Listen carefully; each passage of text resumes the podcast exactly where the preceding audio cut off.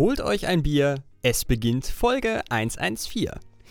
In dieser Episode haben wir uns für euch durch den Valomaten geklickt, einen Abgesang auf den Podcast-Markt formuliert und uns über das Aber-Comeback gefreut. Dazu garnieren wir in der Halbzeitpause ein brandneues Format namens Dominotion. Danach geht es natürlich um Staffel 3, Folge 3 von How to Sell Drugs Online Fast und abschließend entlässt euch Johannes mit seinem Retro-Gewitter in die neue Woche.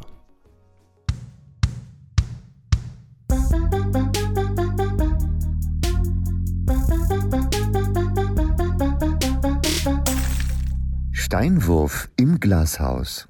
Damen, Herren, Freunde der guten Unterhaltung, wir sind zurück mit Steinwurf im Glashaus, der Episode 114. Mir gegenüber sitzt Mirko Pauk, der auch gleich den Folgentitel parat hat, denn die Folge 114 heißt. Ja, moin. Das ist, Das ist ein scheiß Folgentitel. das ist nicht der Folgentitel. Ähm, ja, nennen wir es äh, Alarm im Porno-Business. Hatten wir nicht neulich irgendwas mit Alarm?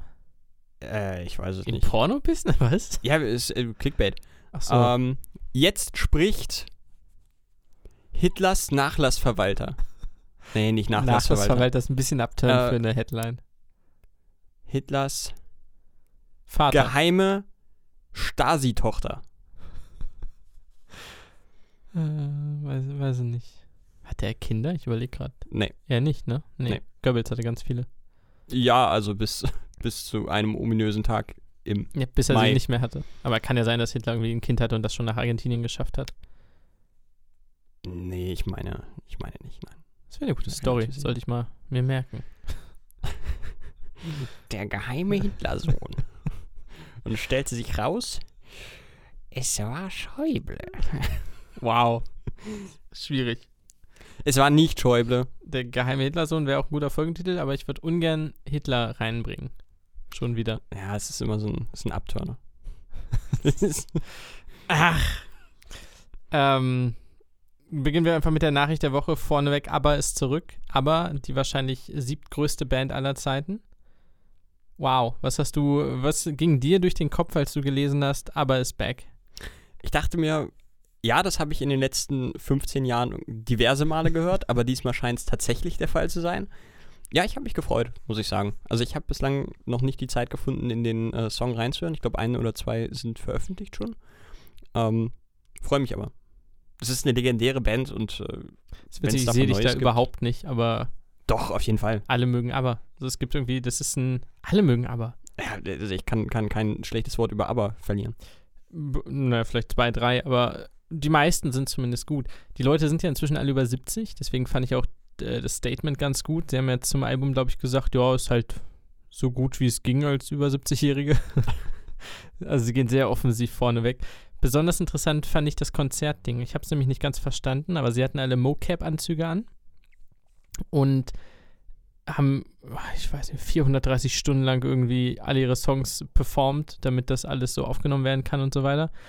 Und die spielen dann quasi ein Konzert in London, ohne da zu sein. Da wird das komplett animiert auf der Bühne. Ich Mhm. weiß nicht, ob mit Hologrammbildschirm, keine Ahnung. Aber da werden sie halt rüber animiert. Also das ist die Performance der alten Aber-Leute jetzt, gemorpht auf ihre jungen Körper, weil damals war aber halt cool, inzwischen sind sie alt. Man weiß, alt und cool schließt sich absolut aus. Und- Sir Christopher Lee begs to differ. Und wo hat sie ihn hingebracht? Naja, ja, Just gut, saying. stimmt. Ähm, nee, also die performen dann in England wohl live sozusagen. Ich habe es nicht ganz verstanden, ehrlich gesagt. Es ist sehr weird, aber da sieht man dann so die jungen Hologramme mit der, aber mit den neuen Liedern. Es ist ganz absurd. Aber das es ist ist, das finde ich aber auch ein bisschen, also es freakt mich auch ein bisschen aus. ein muss ich bisschen interessant. Schon, also auf jeden Es ist Fall. ein das, neuer Weg. das eröffnet natürlich weitere Möglichkeiten, aber ist schon ein bisschen freaky. Aber es ist aber. Ich bin gespannt, ich habe selber noch nicht reingehört. Ähm, ob das jetzt irgendwie so ist wie die letzten Alben. Ich habe bislang nichts Schlechtes über das neue Lied gehört, zumindest. Ja, aber wer geht auch hin und sagt, "Oh, das ist aber nicht mehr das aber von damals. Ja, wow, die haben sich halt true. vor, vor 40 Jahren, glaube ich, getrennt. So, die haben sich getrennt, da war Deutschland, keine Ahnung, einmal Weltmeister, zweimal, ich weiß es nicht. Wir hatten deutlich weniger Titel. Welches Jahr haben wir jetzt? 74, ja. 21. 81. Dann haben sie sich meinetwegen 81 getrennt, wenn das so ist. Da ist schon ein bisschen Zeit vergangen. So. Ich finde schon jetzt, deine, deine Zeitrechnung ist halt einfach Weltmeistertitel Deutschlands. Das ist auch schön. Ja, ist, aber ist es bei dir auch so, und das ist jetzt, hö, das Facebook-Ding, ist es bei dir auch so das, aber die Zeitrechnung ist tatsächlich, wenn du mir sagst, vor 10 Jahren, vor 20 Jahren, 90er Jahre, so um 1990. Ja. Also wenn du sagst, vor 20 Jahren, ja cool, 1990 war er Weltmeister. Also irgendwo so zwischen 2000 und 2010 werde ich, glaube ich, immer hängen bleiben. Das Ja, das, ich befürchte das auch. Also, dass wir werden später die, die Cringe-Leute sein, die mit 50 äh, Sachen reposten, wo dann, keine Ahnung, Avril Lavigne auf ihrer Gitarre rumträllert und sagt, das war doch Musik, damals lief noch keine Scheiße im Radio. Dann hörst du, keine Ahnung, NDR 1 Welle Nord und da läuft dann halt nicht, keine Ahnung, Hansi Jason Hinterseher, sondern ja, läuft Jason Derulo oder Pink. Ja, das wird kommen. Ähm, ja, aber damals, stell dir jetzt mal vor, wie alt diese Leute inzwischen sind. Beckenbauer, also sieben Jahre, ich bin 1997 geboren worden. Nicht aktiv, eher passiv, aber ich war dabei. Und sieben Jahre vorher waren wir Weltmeister, 1990. Damals war Franz Beckenbauer der Teamchef, der Trainer, was man heute sagt. Und das, war halt ein normaler Typ, so mit schwarzen Haaren. Und Beckenbauer ist jetzt halt dieser lustige, senile Opa, der viele Millionen hintergangen hat. sagst, und Packt sehr- er das Jahr noch? es, ja, tatsächlich. Er kann, glaube ich, auch nicht mehr richtig gucken und so.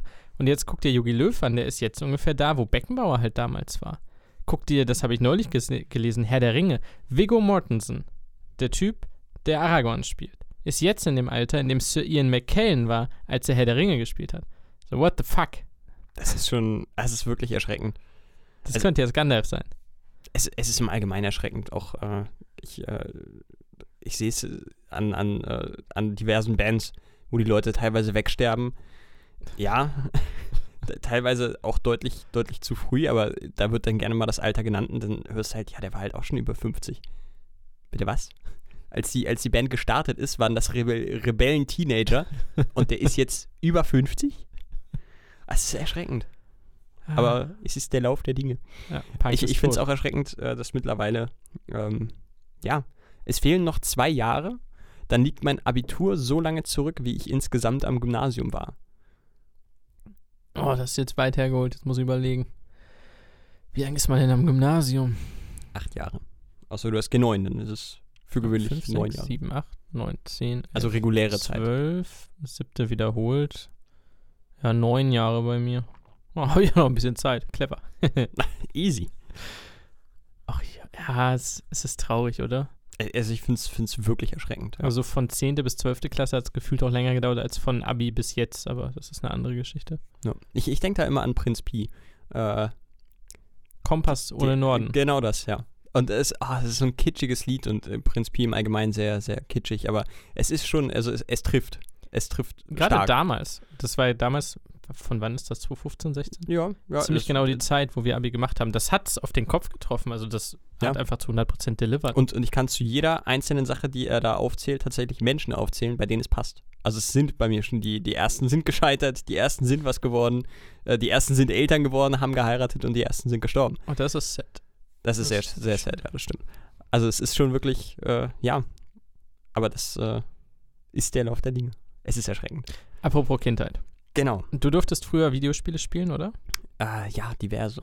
Gott sei Die- Dank. Mehrere. Krass. Sonst wäre ich nicht der, der ich heute bin. Schön wär's. Egal. Ähm, in China gibt es die, die Ansage jetzt vom, vom Vater Staat, vom kommunistischen Apparat, was haben die da? Die haben Kommunismus, oder? Also, ah, es es ist jetzt äh, natürlich, also ein Politikwissenschaftler und ein Linksextremer würden jetzt sagen, das ist ja vielleicht nicht ganz so der und hast du mal Marx gelesen? Und ja, habe ich nicht. Ich sag mal, man sagt gemeinhin ja. Kommunistische Diktatur. Die sagen jetzt zumindest, die Kinder dürfen nur noch drei Stunden die Woche zocken. So soll das Ganze mal so ein bisschen eingedämmt werden, weil die da wohl ein bisschen eskalieren. Wie war es früher bei dir? Hattest du Grenzen gesetzt bekommen oder warst du wild und frei, wie Also, du es jetzt bist? Früher, gerade so Grundschulzeit, hatte ich auf jeden Fall sehr starke Grenzen, ja. Äh, ich bin ein Scheidungskind, bei meinem Vater hatte ich die nicht. Glücklicherweise. Äh, da habe ich gezockt bis zum Umfallen. Äh, auch gerne mit meinem Vater zusammen. Literally oder? Ja, ja, also teilweise schon. Mhm. also nicht bis zum bewusstlos umfallen, aber bis zum, man fällt dann müde um. Aber äh, ja, doch äh, zu Hause bei, bei Muttern, da war es dann schon eher restriktiver. Allerdings kann ich mich da auch nicht beklagen. Also äh, das, das ging alles, es hielt sich alles im Rahmen. Äh, je älter ich wurde, desto mehr wurde es mir dann überlassen. Und ähm, ja, später ist es dann natürlich endgültig eskaliert. Kann ich fast unterschreiben. Also auch Scheidungskind hier. Ähm, als noch gemeinsam zu Hause gelebt wurde, ganz unverhältnismäßige Zeiten. Also auch so ein Bullshit, und das muss ich ganz klar so sagen, sorry Mutti, äh, halbe Stunde am Tag, wo das, du halt, da lohnt sich das, das Anmachen der Konsole gar nicht. ja, dann sag halt nur zweimal die Woche, dafür jeweils zwei Stunden so. Aber anmachen, hochfahren, ins Spiel kommen sind schon mal fünf, sechs Minuten bei einer alten PlayStation 2. Am Ende ausmachen, vielleicht nochmal drei, dann hast du noch 20 Minuten, da kannst du auch nichts machen. Das ist Ja, kein je Level. nachdem, welches Spiel du hast, kommst du Ja. ja nicht mal zum nächsten Speicherpunkt. Also da würde ich, glaube ich, selber, wenn es irgendwann soweit wäre, sehr stark drauf achten. Aber ach, bei Fadi, ich weiß nicht, das war auch lasch. Also, wenn wir ganz ehrlich sind, so ein Mittelding wäre wahrscheinlich gut gewesen, dass man sagt, ja, du hast nicht komplette Freiheiten, aber versuch's mal ein bisschen in den Zaum zu halten. Tatsächlich ging es irgendwann, weil, keine wenn du gar keine Grenzen hast, ist es dir irgendwann auch nicht mehr so wichtig.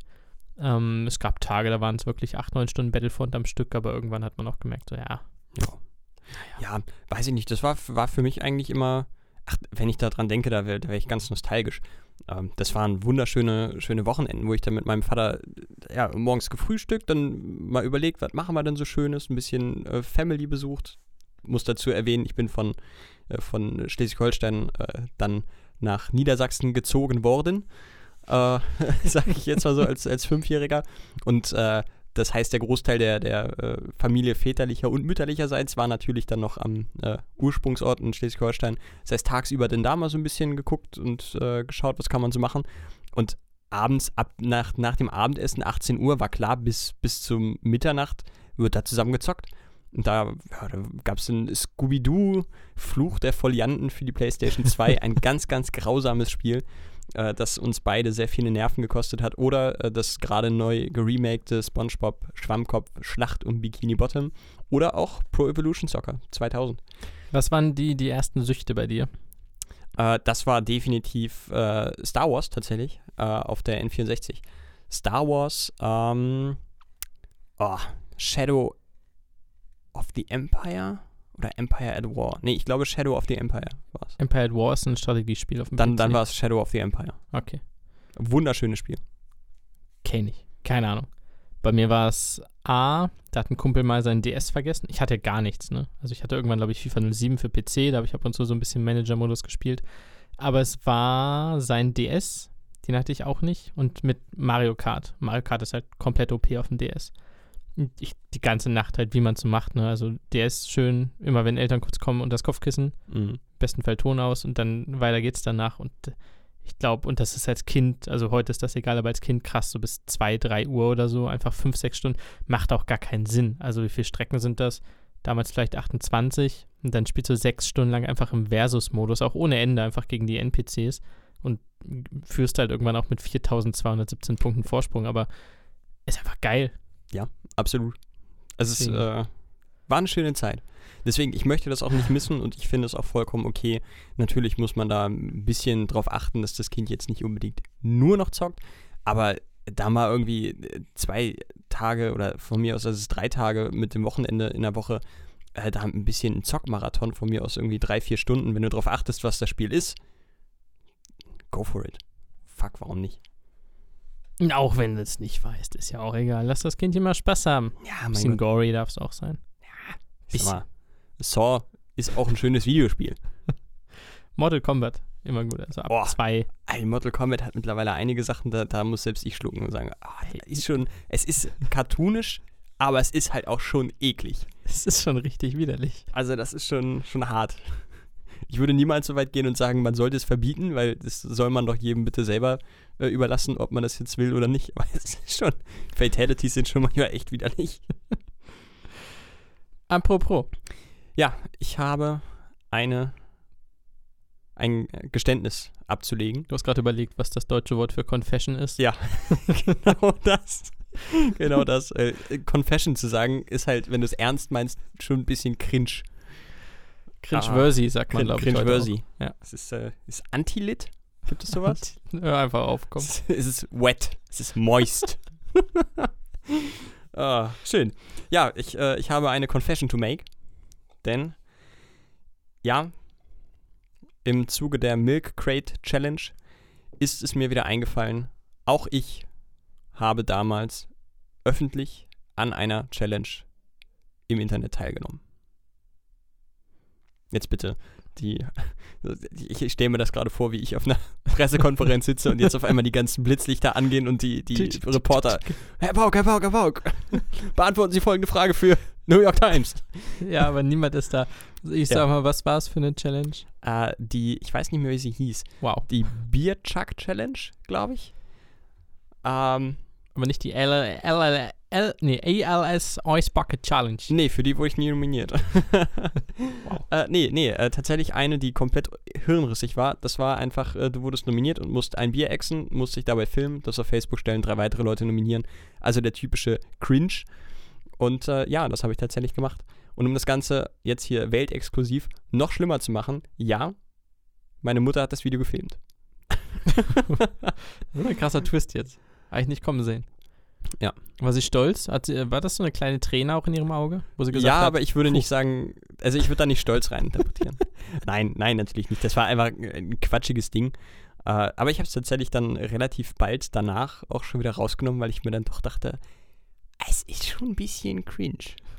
Und bin tatsächlich auch ganz froh, dass ich das so früh gemacht habe, dass ich mir relativ sicher bin, dass das Video in den Untiefen des Internets verschwunden ist.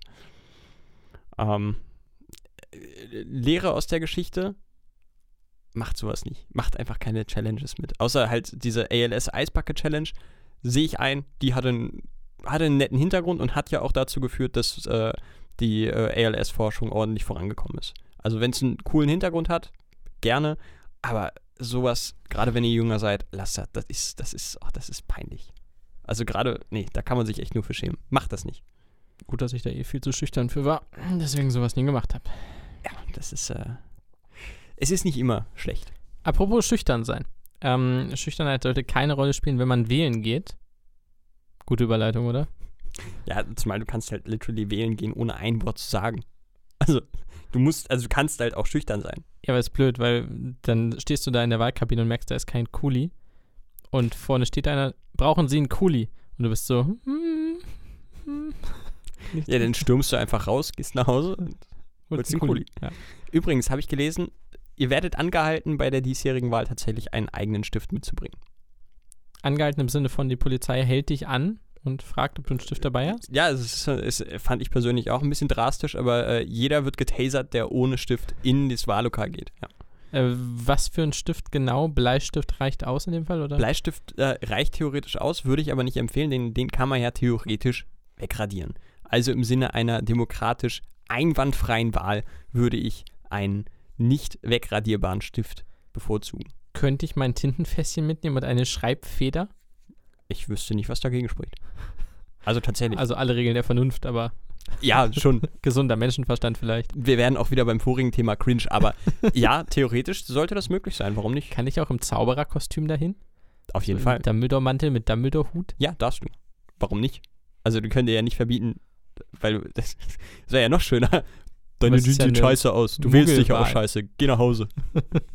also, solange du nicht nackt bist oder ein riesiges Hakenkreuz auf den Mantel gestickt hast, denke ich, sollte das kein Problem sein. Kleine sind okay? Da vielleicht nochmal beim äh, Wahlamt nachfragen. Ähm, ja, was wählst du denn so? Kannst du das hier sagen? War nur ein Spaß. Es gibt den Valomaten, den solltet ihr alle vielleicht nochmal machen. Ähm, der Valomat, wer es nicht kennt, ist ein Internet-Gadget, wie man heutzutage so schön sagt. Ein kleines Programm, wo ihr, glaube ich, 38 Ja. Fragen beantworten könnt. Da sagt ihr dann immer, da wird ein Fakt dargestellt. Zum Beispiel, ich möchte, dass alle Kühe in Deutschland ausgelöscht werden. Das ist jetzt nicht dabei, aber das könnte da stehen. Und dann sagt ihr, ich stimme zu. Ich bin dazu neutral. Das ist mir egal, ob die ausgelöscht werden. Oder ihr sagt, ich stimme nicht zu. Und die ganzen Parteien haben quasi dazu auch eine Meinung und dementsprechend werdet ihr über alle 38 Fragen übereinstimmend an diese Parteien verteilt. Und am Ende bekommt ihr eine Auflistung, die euch sagt, AfD 96%, Grüne 12%. Sollte das Ergebnis bei euch so sein, hinterfragt euch. Bitte? Ganz wichtig, äh, was da am Ende oben steht, müsst ihr nicht wählen. Nein, um Gottes Willen. Ähm, Das ist nur, das ist ja nicht mal eine Wahlempfehlung. Das ist ja wirklich nur ein, ein nettes Tool, um vielleicht äh, Vorschläge zu machen, mit welchen Parteien man sich etwas genauer beschäftigen könnte. Genau, also eine ganz grobe Orientierung. Da unten wird auch stehen, also wer es nicht kennt, nicht erschrecken. Wahrscheinlich NPD-Übereinstimmung 35 Prozent. Das liegt daran, dass es sehr viele recht allgemeine und nicht besonders relevante Themen gibt, wo die halt auch sagen, ja, da stehen wir so und so zu und da werdet ihr dann zufällig auch Übereinstimmung haben. Aber das heißt ja nicht, dass man irgendwie eine ideologische Übereinstimmung damit hat. Genau, also da nicht erschrecken. Ja, den haben wir beide gemacht, den Wahlomaten. Ich bin sehr gespannt, was bei dir auf Platz 1 steht, da du ja Mitglied und Nominierter für die Partei bist. Ja, ich bin tatsächlich ja vor der Bundestagswahl, der, der Wahlomat ist für die Bundestagswahl äh, jetzt freigeschaltet, aber zwei Wochen vorher gibt es hier in Niedersachsen äh, Kommunalwahlen und äh, ja, da bin ich, da stehe ich auf äh, dem Zettel. Man munkelt, es sei sogar möglich, mich zu wählen. ähm, ich habe nicht ganz so viele ausgewählt wie du. Ich habe alle ausgewählt, das mache ich tatsächlich immer, weil ich es äh, ganz, ich finde es einfach spannend. Ich beschäftige mich schon vorher immer sehr mit den, mit den Wahlen. Ich habe dieses Jahr sogar äh, teilweise den Livestream des Wahlausschusses angeguckt, wo der Vertreter der, der Parteien dann vortragen mussten, warum sie zur Wahl zugelassen werden sollen und der Wahlausschuss dann vor deren Augen sagt, nö. ist ganz spannend. Äh, also von daher finde ich das immer, immer ganz, ganz schön, dass alle abgedeckt sind. Äh, wollen wir aber vielleicht lieber weiter hinten anfangen. Ganz unten würde ich sagen. Von den, von den, genau, von der Zustimmung her hocharbeiten. Wobei ich könnte auch schon mal spoilern, also ich habe so mein Handy in der Hand, ganz oben die höchste Übereinstimmung, ganz unten die unterste, mhm. ganz, ganz unten die niedrigste. Und wenn ich es einmal so kippe, dann habe ich quasi, ja, von ganz links bis ganz nach rechts. ja, naja. das ist bei mir ähnlich. Ähm, auf, Platz, äh, auf dem letzten von elf ist bei mir die AfD tatsächlich mit 23,7 Prozent. Oh Mensch, da komme ich sogar drüber. Ist allerdings auch bei mir die letzte Partei, also auch von, von allen fast 50, äh, allerdings mit 27,7 Prozent. Mit Abstand bei mir letzte. Ja, da ist auch tatsächlich ein großer, großer Sprung zur, zur nächsten. Das wäre bei mir die, äh, das wären die liberal-konservativen Reformer, also die Abspaltung der AfD mit Begründer Bernd Lucke. Björn, whatever, 35,1 Prozent. Und dann folgt direkt die NPD. Die folgt bei mir dann auch. 37,2. 31,6. Also bei mir die letzten beiden von den elf, NPD und AfD. War ich ein bisschen stolz, das weiß man natürlich nicht, wenn man die Fragen ausfüllt. Also ihr geht ganz beherzt durch, unabhängig voneinander, beantwortet ihr, wie ihr zu den einzelnen Punkten steht. Und, und versuchen, fair zu euch zu sein und zu sagen, keine Ahnung, du gehst da rein, weißt, du wählst die Grünen und dann kommt, kommt eine Frage und du weißt genau, wie die Grüne abstimmt. Seid fair zu euch und stimmt so ab, wie ihr das glaubt. Sonst ja. bescheißt ihr euch nur selber. Und dennoch bei mir, NPD, AfD auf den letzten beiden, muss ich mir schon selber einfach mal auf die Schulter klopfen und sagen, ja, alles falsch gemacht habe ich nicht im Leben. Das stimmt. Das würde ich, würd ich so unterschreiben. Dann kommt bei mir eine Partei, die mir interessanterweise bei meinem, äh, auf meinem alten Account gefolgt ist. Auf meinem alten Twitter-Account die Bayern-Partei. Wahrscheinlich, weil ich 1860-Fan bin, ich weiß es nicht. Ich habe da öfter mal über München gepostet und die sind mir irgendwann einfach gefolgt. I don't know. Äh, mit 38,3 Prozent. Und danach folgt schon die Volkspartei, schimpft sie sich selbst, CDU, CSU mit 39,4 Prozent. Die sind bei mir auch äh, als nächstes an der Reihe mit 48,7 Prozent. Uiuiui. Das ist aber dann also, kommen die Freien Wähler. Großer Unterschied. Um, ja, die, die folgen bei mir erst ganz viel später. Nee, Ui. ich habe noch so, so ein paar Kleinparteien dazwischen. Bündnis C, ehemals die viel belächelte Partei, Partei Bibeltreuer Christen. Und äh, Büso, die mir jetzt tatsächlich gerade gar nichts sagen. Und mit 43,6 Prozent etwas erschreckend viel, aber naja, du hast ja gerade erklärt, wie das zustande kommen kann. Der dritte Weg, eine rechtsextreme Partei. Äh, Bündnis 21, die ich jetzt auch mal außen vor lasse. Und dann kommen bei mir auch die Freien Wähler, allerdings mit 51,1 Prozent. Oh, 52, da sind wir fast gleich auf. Oh ja, Tatsache. Und direkt darüber ist bei mir auch die FDP. Also, ich sag mal, alle von der Mitte eher knapp rechten Parteien, die haben bei mir 53,9 Prozent. Ja, da liegen bei mir nur zwei Parteien zwischen, und zwar die Partei Gesundheitsforschung, die tatsächlich, ja, das ist eine Ein-Themen-Partei, äh, und die Schwurbel-Scheiß-Partei, die Basis. Äh, kann ich auch keine netteren Worte drüber verlieren. Die kann genau, also in meinen Augen gerne genauso schnell in der Versenkung verschwinden, wie sie gekommen ist. Und die aber tatsächlich mit 54,3 Prozent. Ebenso viele habe ich bei der FDP. Also aktuell sind die, sind die Rankings bei uns tatsächlich sehr gleich. Ja, als nächstes komme ich in den 60er-Bereich schon. Ja, ich äh, habe noch ein paar in den 50ern, und zwar die Unabhängigen, die Bürgerbewegung, die Partei Liebe. Und das war's. Die Partei Liebe. Sie heißt einfach Liebe. Das ist eine proeuropäische Partei, aber ich äh, weiß für den Rest nicht viel über die. Ähm, bei mir kommen die Piraten als nächstes. Oh, die, die folgen bei mir ganz, ganz spät erstmal. 65,8% Übereinstimmung. Okay, dann hole ich jetzt erstmal bis zur 65 auf. Das sind drei Parteien bei mir, die Grauen, die menschliche Welt und äh, eine weitere sehr strange Partei, Team Todenhöfer. Die menschliche Welt, was ist denn das für ein Name? Ah, Es ist, äh, menschliche Welt ist, glaube ich, äh, sehr von so äh, spirituellem äh, angezogen, wenn ich die jetzt da gerade nicht durcheinander würfel. Ja, es, es, kommen, es kommen ganz, ganz komische Parteien jetzt. Also Partei des Fortschritts, da weiß ich jetzt nicht so elendig viel für, äh, viel zu. Aber die LFK, da, also, da war, äh, bin ich auch überfragt einfach. Was die ist Lobbyisten für Kinder. Was? Ja. Okay. äh, ja, weiß ich jetzt auch nicht. Aber dann mit 69,1 Prozent, nice, die SPD. Bei mir auch mit 71,1, fast genauso viel. Oh Mensch. Das sind die nächsten. Die schönen Sozialdemokraten. Also, ist auch schön. Das ist solide. Die sind auch einfach solide. Du bist nicht so, ja, SPD, du so, ja, SPD. Wenn es sein muss. Irgendwer muss es ja werden, ne? Ja, äh, dann reißen wir schon bei mir zumindest diese 70%-Marke. Ja, genau, bei mir auch. Mit der SPD schon. Genau, dann äh, machen wir weiter mit der Tierschutzallianz und der MLPD. Der, Warte, genau, das ist Max, warte, marxinistisch? Nee, maxinisch? Nee. Was sagt man denn? Marxistisch. Marxistisch, leninistisch? Ja. Ach, so ein Dreck. Ja, ja. Marxistisch-Leninistische Partei Deutschlands. Äh, ich will niemandem zu nahe treten, aber es ist schon ein laufendes Meme. Also allein der Name ist, ist Gold. Und mit 75,5% sind wir dann bei mir bei den Humanisten. Humanist. Auch schon, ich kenne einen Typen, der ist Human. Der wäre sehr froh darüber. Ach Mensch. Ja, Humanisten eigentlich auch gar nicht so verkehrt. Find, also finde ich persönlich. Ja, muss jeder für sich selber wissen. Bei mir kommt die ÖDP als nächstes. Nur ganz knapp über der SPD mit 72,4 Prozent schon. Oh, oh. Ja, ich äh, fische weiter am ganz linken Rand mit 77,7% die DKP. also da, da, ja, weiß ich auch nicht.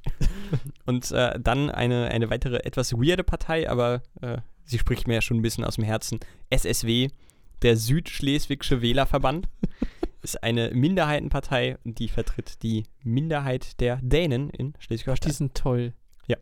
Die sind auch äh, politisch eher so bei der SPD anzusiedeln. Die dürfen auch immer ins äh, schleswig-holsteinische Parlament, kann das sein? Genau, ist so eine Minderheitenpartei, eine anerkannte. Die kommen sowieso rein irgendwie mit so und so vielen Leuten. Ja, wie genau sich das berechnet, weiß ich auch nicht, aber die haben auf jeden Fall keine 5%-Hürde. Ich gehe in meine Top 3. Das ist mit 76,3 Prozent die Linke. Oh, Mensch. Ja, die wäre lustigerweise bei mir auch die nächste jetzt, äh, mit 80,9%. 80, oh, ich habe nur eine in den 80ern. Das Boah. ist aber nicht meine zweite, denn mein zweiter Platz ist äh, die Partei Die Partei, die Satirepartei, deine Oh. Die sehr Partei, gute. Mensch, die ist sehr gut, mit 78,9 Prozent. 78, es ist ja. Jetzt kannst du mal bis zu deinem Platz 1 aufholen erstmal. Ja, das, äh, das wird ein kleines bisschen. Ich habe mit 80,9% äh, die SGP, die ich tatsächlich, ich weiß gerade nicht, was es sein soll. Und äh, du, die Urbane, die Hip-Hop-Partei. äh, mit 81,9% Volt. Und äh, mit ebenfalls 81,9% die Grünen. Äh, was spannend ist, denn ich war ja vor meinem, äh, vor meinem Zuhause in der Partei, war ich auf Wanderwegen, auf Irrwegen bei den Grünen. Äh, DIB mit 85,1, Demokratie in Bewegung, eine Partei, die oft bei mir vorgeschlagen wird, aber es ist halt eben eine ziemliche kleine Partei. Die ÖDP hatten wir vorhin auch schon bei dir, auch mit 85,1. Und dann kommen wir jetzt zu den Piraten mit 86,2. 86,2 ist krass. Platz 3 ist die Tierschutzpartei mit 87,2 Prozent. Und Platz 2 ist die V-Partei. Das ist eine Partei für Veganer und Vegetarier mit 90,4 Prozent. Alter. Und wer aufgepasst hat, wird wissen, meine Partei, die Partei, ist tatsächlich zusammen mit der V-Partei mit 90,4 Prozent auf Platz 1. Also hast du aber nicht absichtlich dann gemacht, ne? Nee, nee, ich habe das wirklich, äh, mit nach bestem Wissen und Gewissen gemacht und äh, auch danach gewichtet, die Fragen. 90 ist stark. Also bei mir hat Platz 1 81,6 Prozent. Was eine deutlich geringere Übereinstimmung ist, das sind die Grünen. Das ist, äh, ja, aber die, die sind bei, bei uns dann auch relativ ähnlich übereinstimmend. Die gesamte Liste ist ja, also ich habe die ganzen Kleinstparteien nicht mitgewertet, aber die ist schon recht ähnlich, sage ich mal. Ja, Du bist ein. Stück weiter links orientiert, sage ich mal. Ein bisschen, bisschen mehr Hardcore links. Ja, So, was ja so, damals so hardcore, wie man sein kann bei den Fragen. Ne? Also das, das kommt ja immer noch mit. Man muss ja auch be betrachten, welche Fragen da gestellt werden, zu welchen Themen. Die sind ja auch recht allgemein. Also das ist jetzt Genau. wirklich nichts, wo ihr Angst haben müsst, oh, ich habe mich gar nicht vorbereitet, kann ich das wissen? Also die Und Fragen selbst wenn, ihr könnt, ihr könnt das auch überspringen. oder ihr, neutral drücken, ja, oder neutral drücken. Also genau. Naja, spannend. Wer glaubst du wird's aktuell? Wer wird Bundeskanzler? Dein Tipp je- jetzt, deine Prognose, damit du später sagen kannst, ich hab's ja gesagt. Äh, ja, beißt mich ein bisschen in den Arsch, denn als er nominiert wurde, habe ich mich hier in diesem Podcast darüber lustig gemacht, dass die SPD es äh, allen anderen Parteien einfach macht und sie sich direkt schon mal aus dem Kanzlerrennen zurückziehen. Äh, ja, 180. Ich sage, es wird Olaf Scholz. Sicher? Also in der Serie würde man jetzt sagen, es sind noch zwei Folgen. Eigentlich muss es nochmal einen Twist geben. Ja, dann hoffe ich aber, dass der Twist eher von Baerbock kommt und nicht von. Also Laschet. aktuell ist es ja tatsächlich so, dass Baerbock, glaube ich, stagniert. Laschet stürzt in das tiefste Loch, das er je gesehen hat. Und Scholz. Und ich meine, er kommt aus NRW. wow. Übrigens, äh, oh, da kann ich dich on, on camera mit, äh, mit konfrontieren. Habe ich gestern gelernt, dass ein gewisser Hajo Sommers Ja. Mitglied einer gewissen Partei ist. Der meinen. Das überrascht mich null. Hajo Sommers, Präsident des SC Rot-Weiß Oberhausen, seines Zeichens Biertrinker, Kettenraucher, also der Typ, äh, aus dem kommen mehr Rauch raus als aus allen Schornsteinen Nordrhein-Westfalens. Und äh, der Typ ist eine lebende Legende. Ähm, warum er noch lebt, weiß man nicht. Also er müsste Legende sein. Er ist tatsächlich lebende Legende. Brillanter Typ. Es steht, er steht, soweit ich weiß, in Oberhausen tatsächlich zur Wahl. Als äh, Direktkandidat für den Bundestag. Ich müsste das jetzt nochmal confirmen, aber äh, das ist meine letzte Info gewesen. Würde mich nicht überraschen. Das äh, hat Ein- mich allerdings gestern sehr überrascht. Das fand ich sehr lustig. Ein Mann der sehr deutlichen Worte. Sehr sympathisch, irre sympathisch. Geil. Oh, jetzt, das äh, freut mich ein bisschen. Ja, das fand, Ach, fand ich auch ganz lustig. Hallo. Ne? Schön, Schön. schön. Ja, äh, ja, wir, wir natürlich als investigativer Politik-Podcast werden weiterhin ganz nah dran sein an allen politischen Intrigen, Entscheidungen und äh, in all diesen auch aktiv mitwirken. Freust du dich auf den Wahltag? Tierisch. Also, welchen meinst du jetzt? Welchen von den beiden? Weiß nicht, du hast vorhin hier stehen, du freust dich auf die Wahl. Ja. ja, ich freue mich. Das ist, habe ich auch, glaube ich, im Podcast schon mal erzählt. Das ist für mich einfach, ich freue mich da wie ein kleines Kind drauf. Das ist für mich wie Weihnachten. Ähm, der Einfachheit halber hätte ich eigentlich, äh, also ich bin echt ein fauler Sack. Das kann je- jeder zu Genüge bestätigen, der mich kennt. Und ähm, das, die, die Wahlbenachrichtigung bekommen, da freue ich mich schon drauf. Da warte ich schon drauf, wenn ich lese, dass die rausgeschickt werden, dass die endlich da ist. Die habe ich mir in die Vitrine gestellt, die, die steht da jetzt bis zum Sonntag und dann wird die rausgeholt und dann wird ganz zeremoniell zum Wahllokal gegangen und dann, da werde ich schon wieder kribbelig, wenn ich nur, nur dran denke. Und der Tag ist danach für mich auch gelaufen. Also ich, ich äh, warte wirklich nur noch darauf, dass die, die Stunden runter äh, ticken und endlich die ersten Hochrechnungen kommen oder im Falle der, der Kommunalwahl die ersten Ergebnisse. Und äh, da, da habe ich tierisch Bock drauf. Und dieses Jahr noch mal mehr, weil tatsächlich ich ja auch auf den Zetteln stehe. Ist halt wirklich wie Weihnachten dann, ne? Also mittags was zu essen, abends Bescherung und dazwischen wartest du halt einfach nur. Nur, dass ich dann abends ein bisschen mehr trinke als bei ans Weihnachten. No, no, das ist komische Weihnachten. Nee, also äh, ich, äh, ich freue mich da tierisch drauf. Das ist wirklich, das ist für mich Feiertag. Deswegen ist dieser Monat auch für mich ein, ein absolutes Geschenk. Äh, es gibt zwei Wahlen. Also es gibt mehr Wahlen, aber es gibt zwei Wahltage. Hammer, geil. Ja, okay. Geht alle zur Wahl. Es macht, es macht Spaß. Das, das, das soll der Slogan sein. Nicht, es ist eine Pflicht für euer Erfolg. Nee, es ist einfach geil. Es, es macht halt auch einfach Spaß. Ja. Das- ja. Naja. Vielleicht könnt ihr auch. Nee, die grillen da nicht, ne? Ja, kommt drauf an. Also auf dem Dorf bei uns, wir haben gegrillt. Schon. Also, Aber ist doch schön. Ah, nee, du darfst doch keinen beeinflussen, ne? Man darf irgendwie nicht. Nee, du mit darfst, jemandem reden vor dem Wahllokal oder so? du darfst mit denen schon reden, aber nicht über Politisches. Also du darfst da jetzt nicht sagen, oh Mensch, hast du mitbekommen, was der Laschet schon wieder abgezogen hat? Schwierig. Und äh, ich weiß jetzt den Umkreis nicht, 100 Meter oder so, äh, aber im Umkreis von x Metern um das Wahllokal herum dürfen keine Wahlplakate hängen und dann Mhm. bist du als Genau. äh, Wahlvorstand berechtigt, die abzuhängen. ja. Jo. Ähm, Netflix. Du. Okay. es, es gibt äh, eine sehr schöne News, die, da habe ich auch eine ganz kleine Anekdote zu. Denn am, ich meine am Montag der laufenden Woche, der aktuellen Woche, habe ich den Geistesblitz gehabt dachte mir, oh, ich hätte übelst Bock, mal Seinfeld von A bis Z durchzugucken. Und war mir nicht ganz sicher, wo das läuft, war aber auch zu faul zu suchen, war ohnehin gerade in der Netflix-App. Gebt das ein und so schön wie Netflix immer ist, gibt er dir auch direkt Seinfeld vor und du freust dich kurz, Mensch, das ist ja geil. Gibst es ein und siehst Pustekuchen, gib es nicht. Ja, geil, Dankeschön. Ich war mit meiner Freundin eh gerade äh, sehr in einem, in einem Serientiefpunkt, denn unsere aktuell geguckte Serie ist, ist zu Ende gegangen. Und ähm, wir waren am, am Suchen, orientierungslos und ich hatte mich an Seinfeld geklammert und es hat mich verlassen. Lustigerweise zwei Tage später lese ich dann die News, Netflix bringt ab dem 1. Oktober Seinfeld ins Portfolio, was natürlich geil ist. Also ja, ein bisschen spät. Jetzt habe ich eine neue Serie, fuck you, aber Seinfeld wird dann jetzt äh, sichtbar sein und das, äh, da freue ich mich sehr drauf. Was Dafür allerdings. Seinfeld? Seinfeld ist quasi der, der Urvater der heutigen Sitcom. Seinfeld ist, hat all das so richtig groß populär und, und bekannt gemacht, was es heute in Sitcoms zu bestaunen gibt. Das ist aus den, aus den 90ern. Das ist viel. Das ist wirklich viel, ja. Also ohne Seinfeld kein Friends und ohne Friends, glaube ich, das ganze Sitcom-Genre nicht. Also wäre wär jetzt so meine Interpretation. Also für mich ist, ist Seinfeld so der, der Urvater der Sitcom. Ja, der Urvater des Horror. Ach, ich versuch's gar nicht erst. Ich war im Kino. Ich dachte, ich dachte, du sprichst auf dem Podcast an. Hm, Kommen wir später zu. Ich war im Kino. Das bin ich mal, mal wieder gerne. In diesem Fall in einer Sneak Peek Vorstellung. Bei dieser weiß man vorher nicht, welcher Film gezeigt wird. Nicht, ausdrücklich nicht, außer dass da stand, der ist ab 18, also das lässt schon gewisse Schlüsse zu. Aber man wusste es nicht so. Und ähm, es war tatsächlich, wie man in der Retrospektive dann natürlich weiß, Don't Breathe 2.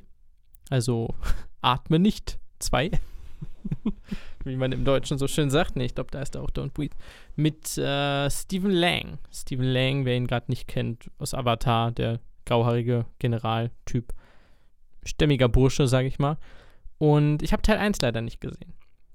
Das ist schon mal ein großes Problem von diesen Sneak-Dingern, die ich eigentlich sehr mag. Schwierigkeit, wenn da ein Sequel kommt, du kannst nicht alle Filme der Erde gesehen haben und alle Filmreihen auf den aktuellen Stand halten, um zu gucken, ob da irgendein Sequel kommt. Also im Zweifelsfall wirst du irgendwas sehen, wo du erstmal versuchen musst, so, hm, ha, das könnte im ersten passiert sein, vielleicht nicht. Ich habe immer noch keine Ahnung, was im ersten passiert ist. Es ist mir ehrlich gesagt auch egal. Äh, der Film war cool, durchaus. Wie würdest du persönlich Horror einsortieren? Was ist für dich Horror, die Definition? Ähm, etwas, das mir Unbehagen verschafft. Etwas, das mich in Panik versetzen kann. Hm. Das muss nicht Splatter sein oder am besten ist es nicht mal Splatter, sondern äh, Psychological Horror. Der Okay. muss mich nicht mal schocken, aber er muss mir weiß machen, dass er mich gleich schockt und mich damit fertig machen. Weil ich hatte nie das Gefühl, in einem Horrorfilm zu sein, so richtig. Das ist er tatsächlich. Also Don't Breathe bezieht sich darauf, dass der, der Hauptcharakter, beziehungsweise hier der, einer der Hauptcharaktere blind ist. Und ich denke, beim ersten Teil war die Story, dass da Leute in seinem Haus waren. Und das Problem ist, dieser Typ ist ein, ich glaube, Navy SEAL, Marine, lass mich nicht lügen.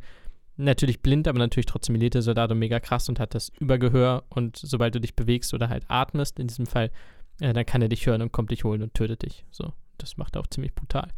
Ähm, in diesem Fall war es anders gewichtet. Also er war auf jeden Fall der Protagonist. Ich weiß nicht, ob er im ersten Antagonist war oder so. Und da kommen Leute in sein Haus, um seine vermeintliche Tochter zu holen und so und ähm, ähnliche Storyline.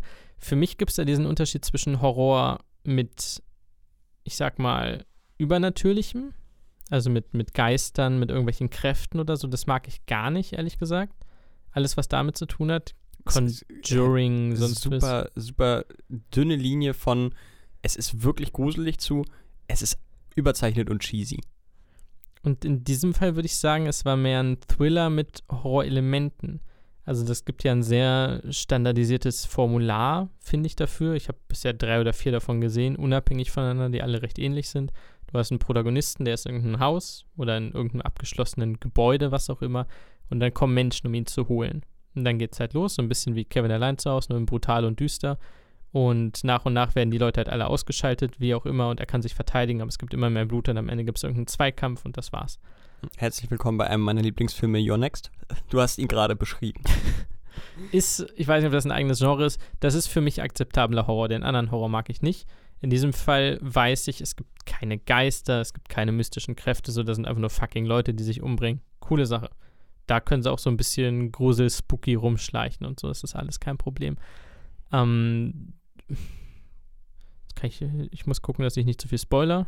Ähm, ich fand den Film cool, also extrem unterhaltsam auf jeden Fall, wenn man auf sowas steht. Wenn man jetzt weder Blut mag noch Dunkelheit, dann kann man vielleicht ein Problem bekommen. Er hat jetzt kein wirkliches Anfang und kein wirkliches Ende.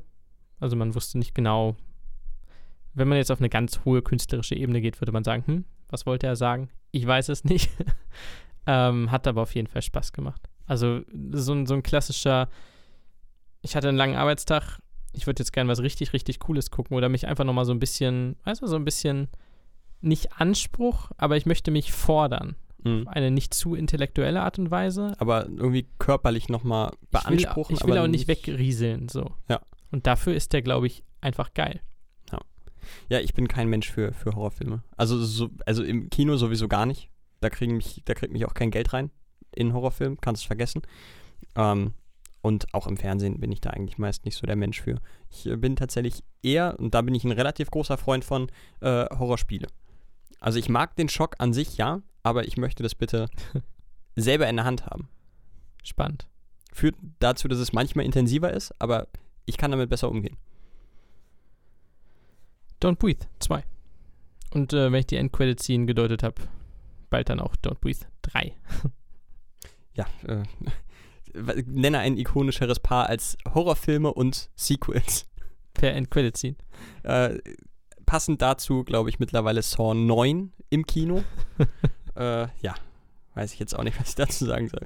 Es gibt fast so viele Sequels wie Podcasts auf der Erde, würde ich sagen. Ganz genau. Und ich habe heute von einer Neuerscheinung im Podcast-Markt gesehen und stelle dir die Frage, Johannes, ist das Revoluzer Medium Podcast damit gestorben? Mit der Neuerscheinung Lanz und Precht. Ein Podcast von und mit Markus Lanz und Richard David Precht.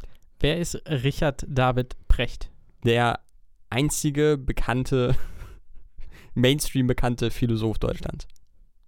Es gibt Mainstream bekannte Philosophen. Richard David Precht. Namentlich. ähm, Ich, äh, dazu gibt es eine ne lustige Anekdote eines gewissen Florentin Will, den wir mit Sicherheit auch in der äh, nächsten, äh, übernächsten Rubrik nochmal besprechen werden. Ähm, der war nämlich mal, das ist wirklich, das ist wirklich das Loweste of lowem Inhalt gerade. Ich erzähle jetzt die Anekdote von einem anderen Moderator. Aber es passt gerade. Der saß im ICE und äh, hat seine Reservierung gesucht. Und da saß ein schlafender Mann, den hat er dann geweckt und hat gesagt, Entschuldigung, aber ich habe hier reserviert. Der stand dann auf und ging weg. Und irgendwann hat er sich dann die ganze Zeit gefragt, er kam mir sehr bekannt vor. Und beim Aussteigen ging er nochmal an ihm vorbei und sah, es war Richard David Precht. Also er hat halt den Vorzeigephilosophen Deutschlands von seiner Sitzplatzreservierung im ICE verscheucht. aber zu Recht. Das ist schön. Ja, definitiv zu Recht. Aber es ist, es ist eh die Hasssituation im ICE. Aber gut. Ja, kann ich aber absolut zustimmen. Also, was soll der Scheiß? Vor allem, dann kommt halt jemand an und ich sitze da einfach. Ich wollte einfach irgendwo sitzen. Es ist mir auch egal, wo ich sitze. Ja, ich habe hier aber reserviert. Genau an diesem Platz, an diesem Fenster. Ja, die anderen fünf Reihen sind auch frei. Ja, aber ich sitze hier. Ja, die, die, wenn, wenn da was anderes frei ist, dann scheiße ich da auch drauf. Aber wenn alle anderen stehen müssen und ich habe extra dafür gezahlt, dass ich reserviert habe, Digga, das hättest du auch machen können, da hättest du nicht stehen müssen. Bitte mach einen Platz frei. Beides unangenehm. Es ist auf jeden Fall unangenehm, aber da bin ich dann, da frage ich dann noch nach. Aber zurück zu den Podcasts. Ist das Medium-Podcast, das Revoluzer Medium-Podcast tot? Was, was ist schon tot auf der Welt, frage ich dich und blicke hinaus in die Ferne, wo die kunstvollen Welten verschmelzen mit der spröden, schnöden Neutralität der alltäglichen Gesellschaft. Ist Nun, der äh, Tod. Ja, Herr äh, Precht, äh, Boah, ist komplett drin. ja, auf jeden Fall. Ja, gib her, gib her. Ja, äh, Herr Brecht, ähm, äh, Lass, lass uns da mal drüber reden. da möchte ich nochmal genauer eingehen. Wie definieren Sie denn äh, Welt? Ja, ähm, ich glaube, die Welt ist nicht als großes Ganzes zu verstehen, sondern als zusammengepuzzeltes Puzzlewerk aus vielen Puzzleteilen, wenn man so will.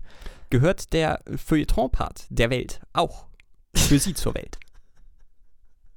Ich will nicht mehr. Ist es tot? Ich weiß es nicht. Ähm, Was ist das für eine Antwort? Ich- Ja, weiß ich nicht. ja, woran hat es gelegen? ähm, Ich habe übrigens neulich erst gelernt, dass das ein Sketch war. Ich dachte immer, das war echt. Du hast gedacht, der Typ hat einfach 17 Mal in einem Interview diesen Satz gesagt. Ja, Mann. Okay. Es gab, es gab for real Spieler wie Walter Frosch, der mit Kippen im Stutzen gespielt hat. und geklungen hat wie, keine Ahnung, Bergbau 20 Jahre lang Abgase inhaliert. Können wir auf das Thema zurückkommen? Ja. Ähm, also ich glaube, der Podcast ist lange tot. Spätestens, also wir waren ja im Also ich meine jetzt Podcast allgemein, nicht unseren. Ja, ja. Achso. Ähm, ich sehe uns als letzten Sargnagel einer verlorenen Generation. Mm, ach, es ist ja immer so ein Siebding, oder? Also du hast ein Medium und dann kommen ganz viele dazu, ganz viele dazu und der Hype wird immer größer und du hast dann irgendwann so die, ich sag mal, halbwegs kreative Vorhut, die natürlich ihren, ihren Standpunkt dann hat. So, das sind die, die Vorreiter. Die müssen nicht besonders gut oder krass sein. Ich sehe jetzt Cold Mirror zum Beispiel bei YouTube. Das ist nicht unbedingt eine High-End-Production, das ist einfach nur großartig mit unfassbar viel Leidenschaft, Liebe und Talent. Ähm, die sind dann, das ist so die Vor. Danach geht es aber so los, okay, es kommerzialisiert sich, es kommen die, die Großen dazu, die Großen hängen wiederum an anderen Unternehmen, an, an Publikatoren, an, äh, wie heißt die Dinger? Äh, Netzwerken und so weiter, die sich irgendwie zusammenschließen, um größer zu werden, um mehr Macht zu haben, um die eigenen Sachen zu pushen. Das heißt, wann immer so ein Cold Mirror Podcast, wie ich ihn jetzt nenne, so ein Pionier Podcast später einsteigen möchte mit einer neuen Idee, hat es erstmal ganz, ganz, ganz, ganz schwer. So, und ich glaube, dieser, der Zweig hört irgendwann auf, sodass die Leute merken, okay, ich habe jetzt nur eine coole Idee. Ich könnte jetzt einen YouTube-Kanal aufmachen, würde keine Sau jemals interessieren. Ähm, es gibt zu viele und es gibt zu viele große Player am Markt, als dass ich da jetzt noch einsteigen könnte. Ich höre auf. Das heißt, so der Rattenschwanz, der sich hinterherzieht am Ende des Hypes der Neuankömmlinge, sind im Grunde nur noch die Player, die mit ausreichend Geld und Promotion starten können, um sich am Markt überhaupt zu etablieren. Oder durch gewisse vorige Bekanntschaft schon einen gewissen Headstart erreichen. Genau das. Das ist meine Meinung, die gerade deutlich intellektueller klang, als ich es gedacht hätte.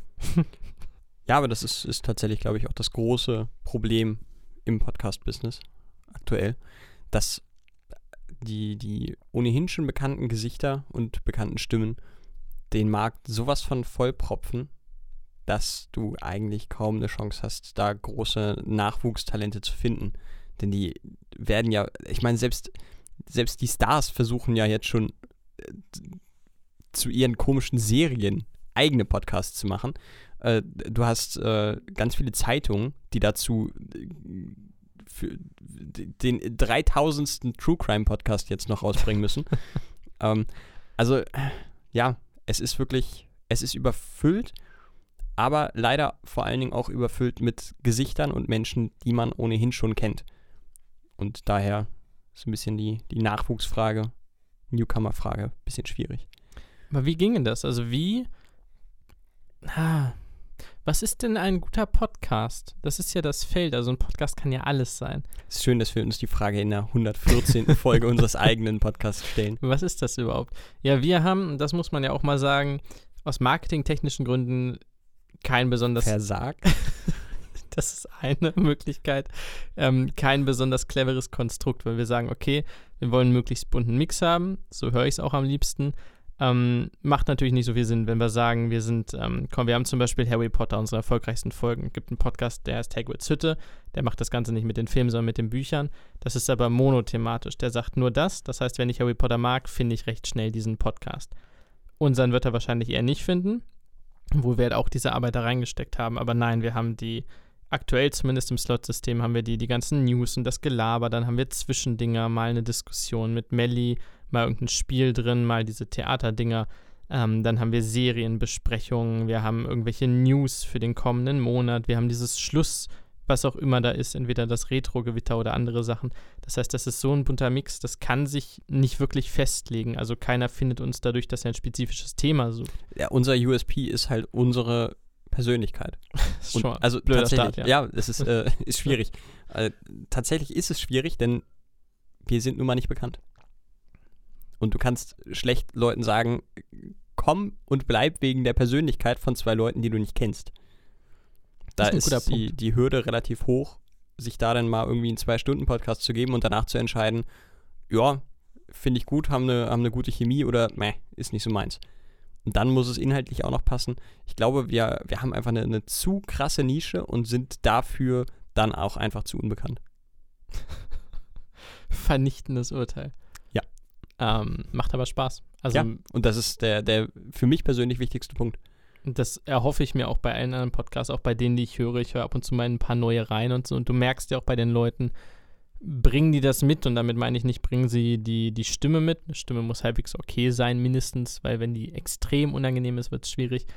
Ähm, aber viel wichtiger ist halt, merkst du, dass die einfach Bock darauf haben. So, dann muss es auch, wie gesagt, keine High-End-Production sein mit irgendwelchen super krassen Aufnahmemikros. Dann merkst du einfach, ey, die haben richtig Bock und die legen da richtig Feuer rein. Und das ist cool. Ich glaube, gerade darum geht es halt am Ende. Und alles andere kannst du im Zweifel auch drum rumstecken. Also du kannst dir nochmal ein anderes Thema suchen. Wir könnten einen Parallel-Podcast machen und könnten Hagrid's Hütte kopieren und sagen, wir gehen jetzt alle, alle äh, Sachen da durch. Äh, egal, was für ein Konzept oder was für eine Technik du drumherum hast, die Basis ist, dass du Bock darauf haben musst. Und dass es irgendwo auch zwischen den beiden Moderatoren funktioniert. Wenn es zwei sind oder wenn es drei sind, lass es auch einen alleine sein. Aber wenn das fehlt, dann fehlt die Grundlage. Ist ja doch philosophisch geworden, ne? Ah, erschreckend. Ist dann, Podcast tot? Nein. Außer du bist Newcomer. Wow. Also du kannst auch als Newcomer durchstarten, aber ich glaube so dieses äh, From Rags to Riches wird es, also es wirst du in den nächsten Jahren an einer Hand abzählen können. Das ist ein trauriges Leben, sag ich dir. Weißt du, was auch traurig ist? Hau raus. Muss ich kurz mein Handy wieder entsperren, damit ich lesen kann. Ähm, ist schon ein guter Start. Ed Eschner ist tot. Eschner. Ed Eschner ist ein Sprecher gewesen, ein Sprecher von extrem vielen Sachen, aber ein Sprecher ganz besonders, und da habe ich es gelesen, von äh, dem Pixar-Film Ab oder Oben. Finde ich immer noch sehr schwierig, weil der, wenn du absagst, keiner weiß genau, was du meinst. So. Eigentlich eher hoch. Pixars Ab, Pixars Oben. Ähm, da hat er den alten Karl gespielt.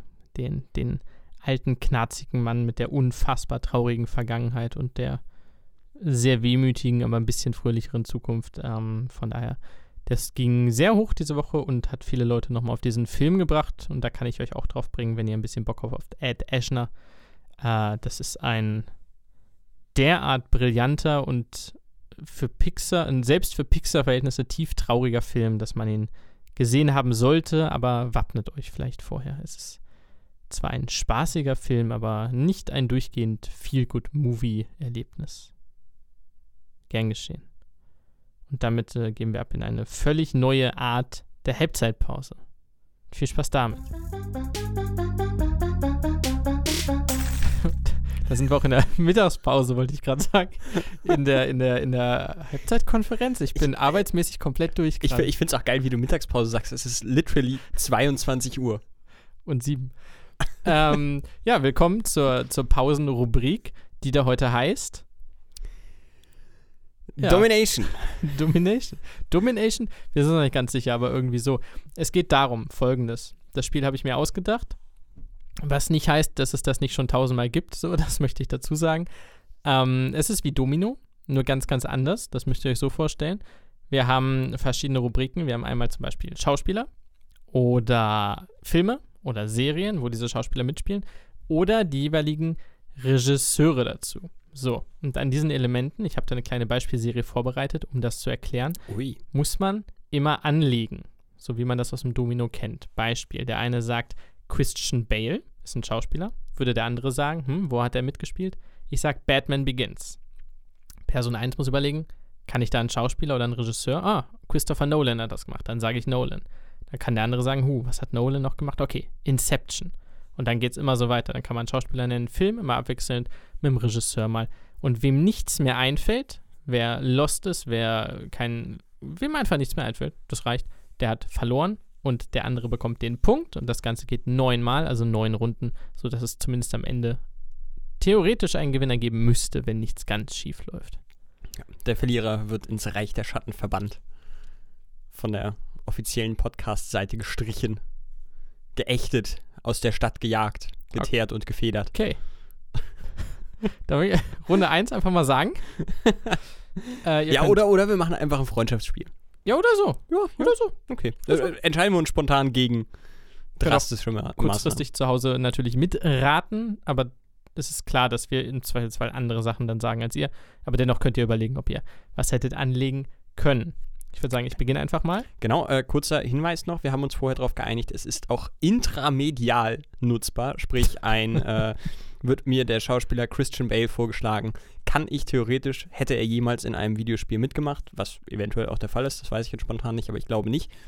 Ich sag mal, Telltale Batman hat er mitgemacht, sage ich jetzt einfach mal, äh, kann ich theoretisch auch dieses Spiel sagen und dann könnte der Johannes. Telltale Batman, gibt's das? Ja. Krass. Okay, ich würde einfach mal beginnen, allgemein mit äh, Benedict Cumberbatch. Ach, ich bin ein bisschen aufgeregt. Da schlägst du, schlägst du direkt die Brücke. Ich weiß, in welche Richtung du gehen willst. ich will äh, nirgendwo hingehen. Das ist der erste, der mir gerade einfiel. Ich übernehme das allerdings und sage Sherlock. Hm, Sherlock ist interessant. Ich sage Martin Freeman. Das ist schön, dann sage ich der Hobbit. Äh, sagst du der Hobbit. Das ist äh, sehr interessant. Dann sage ich Peter Jackson, der Regisseur ist beim Hobbit. Sag ich Herr der Ringe.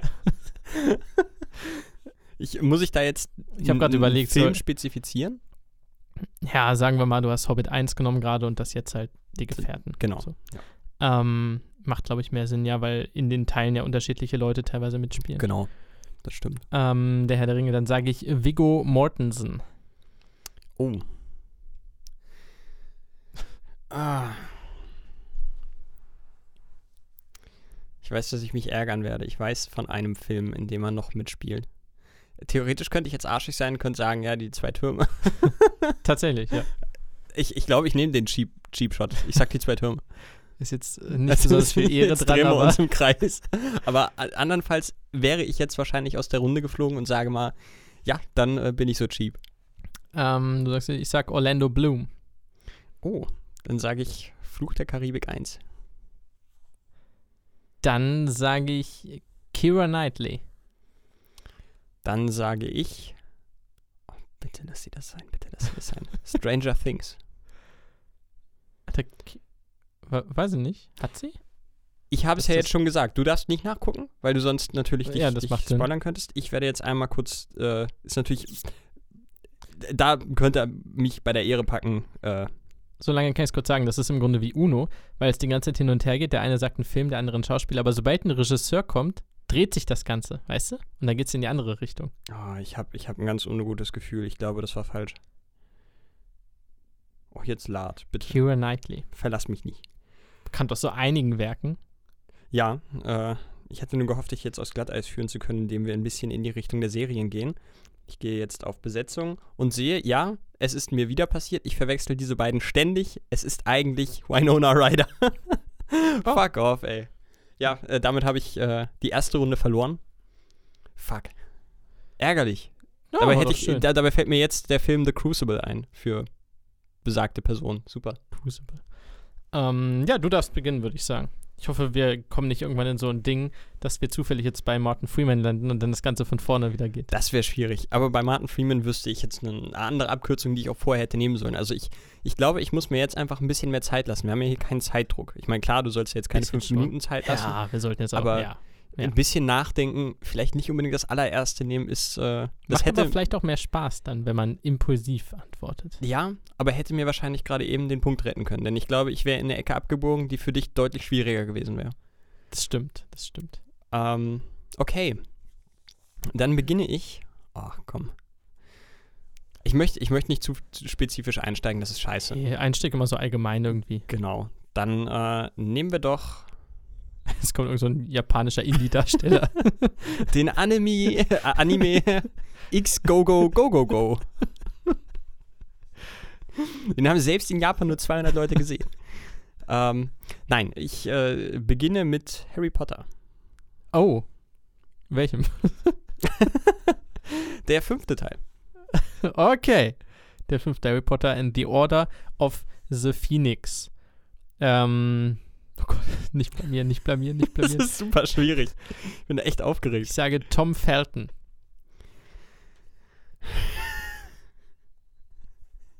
Der da Ja. mitgespielt. Ja, ja, ich habe ich hab, äh, Ich hoffe einfach mal, ich hab gehört, dass er da, da nicht, dass er einmal ausgesetzt hat. Nee, ich, ich meine nicht. Er dürfte da mit anwesend gewesen sein. Äh, ebenso beim ähm, bekannten zweiten Teil der Harry Potter Saga, Harry Potter und die Kammer des Schreckens. Du gehst jetzt einfach durch, ja. Kennst du irgendwas anderes von Tom Felton? Also, Ja, tatsächlich. echt? Kann ich aber nicht sagen, jetzt wäre dumm. Ja, das ist schwierig. Ähm, dann sage ich Kenneth Branagh, um wegzukommen von Harry Potter. Oh, alles klar, dann gehe ich. Äh, ah, okay, dann, dann gehe ich zu Artemis Fowl. Fuck. Da war nämlich Regisseur. Der Arsch. Ähm, Dame Judy Dench, die spielt da nämlich mit. Uiuiuiui. Oh, das war jetzt aber auch ein Lucky Punch. Das war. Wow. Spielt sie, oder? Ja, ich bin mir Da, sehr spiel, da sicher. spielt Ja, sie mit, ja. Sie, sie spielt da mit. wenn man das Wow. Spielen nennen kann. Also sie ist dabei. So. Ja, ich sag mal, sie war wahrscheinlich noch eines der Highlights. Was fairerweise da in diesem Film wohl nicht allzu schwer schien. Dame Judy Dench. Dame Judy Dench, äh, ja, ich denke mal, da nehme ich sie für ihre Paraderolle in Ein Quantum Trost. Uh, der James. James Bond. Der James Bond. Ähm, dann sage ich Daniel Craig. Dann sage ich Knives Out. Hui, dann sage ich Chris Evans. Dann sage ich Captain America. Eins oder zwei? Eins. Ich, ich habe weder noch gesehen. Ja, ist doch der Captain. ähm, eins, dann sag ich. Er hat nur so mitgespielt. Ich hätte- ach, ich Hugo bin Weaving. So Idiot. Ähm, oh, schön. V wie Vendetta. Shit. ähm, der ist, glaube ich, von um 2000. Wer war denn um 2000 rum in gefühlt allen Filmen? Brauche ich denn eine große Wahrscheinlichkeit?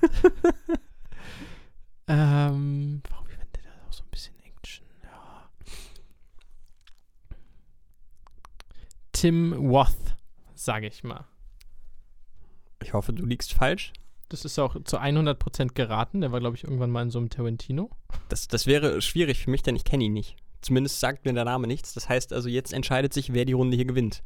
Wenn Tim Roth bei V wie Vendetta mitgespielt hat, ist das meine Runde. Nee, es ist, es ist meine verlorene Runde. Von wann ist denn der? Von, ich glaube, 2006. Ich glaube, der ist von 2006. Ich sag mal, er hat nicht mitgespielt. Ich äh, musste gerade eben schon kurz grinsen, denn ich glaube, korrigiere mich, wenn ich falsch liege, aber die äh, zweite Hauptperson, wenn ich das richtig er- erinnere, von Winona Ryder gespielt. Das weiß ich nicht. Ich weiß es nicht genau, aber aber ich habe den Film nie gesehen. Also der ist, ist wirklich gut. Äh, das habe ich schon öfter gehört. 1-1. Schön. Boah, ist das anstrengend. Es, ma Äh, es macht sehr viel Spaß, muss ich sagen. Ich weiß nicht, wie es zum, zum Zuhören oder zum Mitraten ist, kann mir aber gut vorstellen, dass es funktioniert. Aber es macht sehr viel Spaß. es wäre nett, wenn ihr Feedback da lassen könntet. Vielleicht einmal kurz bei Insta Das würde helfen. oder so. Oder ja, Nachricht schreiben, wie man das heute halt so macht. Mm, ja, äh, mal gucken, ob sich doppelt irgendwann. Da bin ich gespannt. Es gibt ja auch nicht unendlich viele Werke. Ich sage Mark Hamill. Oh. Dann sage ich. Oh, das ist mies. Batman Arkham Asylum. Kevin Conroy. Fuck. Ich, ich schwenke die weiße Fahne. Ja? Ich, ich kenne Kevin Conroy nicht. Wer ist das? Ich äh, verifiziere es kurz. Kevin Conroy ist der Sprecher von Batman in den allermeisten Filmen, Serien und Spielen. Was ist denn da? Arkham Asylum hat er Batman gesprochen. Ah, verdammte Axt. Dachte ich schon, ich kann jetzt einen Haken schlagen. Der Bumerang kam aber ganz schnell zurück. aber sehr, sehr schnell, ja. Ja, das war. Ja, ja, gut. Das sind auch die einzigen beiden, die ich kenne da. Also Conway und Mark Hamill. Äh, du bist wieder dran. 2-1 für mich. Ja. Oh, Ah, verdammt, Das ist ey. beim Tennis. Du hast so einen krassen Ballwechsel gehabt und dann hat irgendwer einer den Punkt und dann muss der andere aufschlagen und der geht einfach sofort daneben. er, und geht- er geht so, zweimal ins Netz. Und das zählt jetzt dasselbe oder was? Ja. Ah, das war echt. Äh, ja, gut. Ja, selber schuld. Selber schuld. Äh, Habe ich mir ein Bein gestellt. Ähm, was kann man Schönes nehmen? okay, okay. Stromberg. Holy fuck.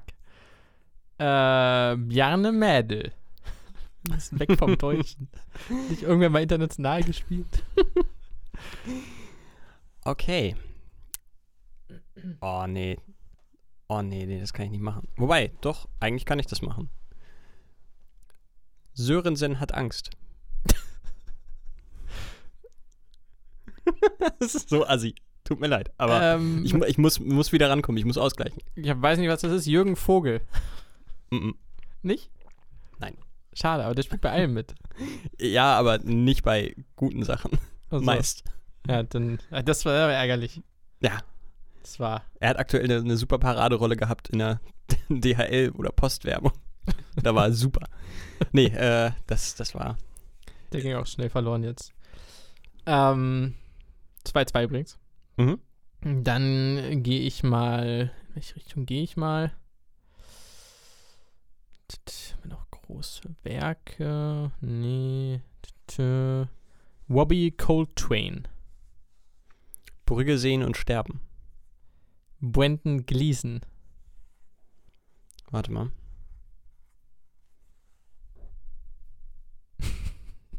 nee, ich, ich, ich überlege nicht wegen Brandon Gleason, sondern ich überlege, weil ich glaube, ich gerade Robbie Coltrane verkackt habe. Er spielt nicht in Brügge sehen und sterben mit. Das wäre das wär hart. Das wäre, oh nein. Ich glaube, oh nein. Da hat irgendeine Synapse sich gerade falsch verlinkt, ey. Ich bin mir ziemlich sicher, dass er da nicht mitspielt. Nee, tut er nicht. Oh Gott, Ich glaube, du hast ihn tatsächlich beißen. mit Brendan Gleason verwechselt, weil die Ja. auch so eine ähnliche Knollennase haben. Habe ich tatsächlich, ja. Ha! Boah, das war. Easy win, dann bist du wieder dran. 3-2 für mich. Auch das passiert. So was Auch das- Dämliches, ey. Kommt vor. Ärgerlich, ärgerlich, ärgerlich.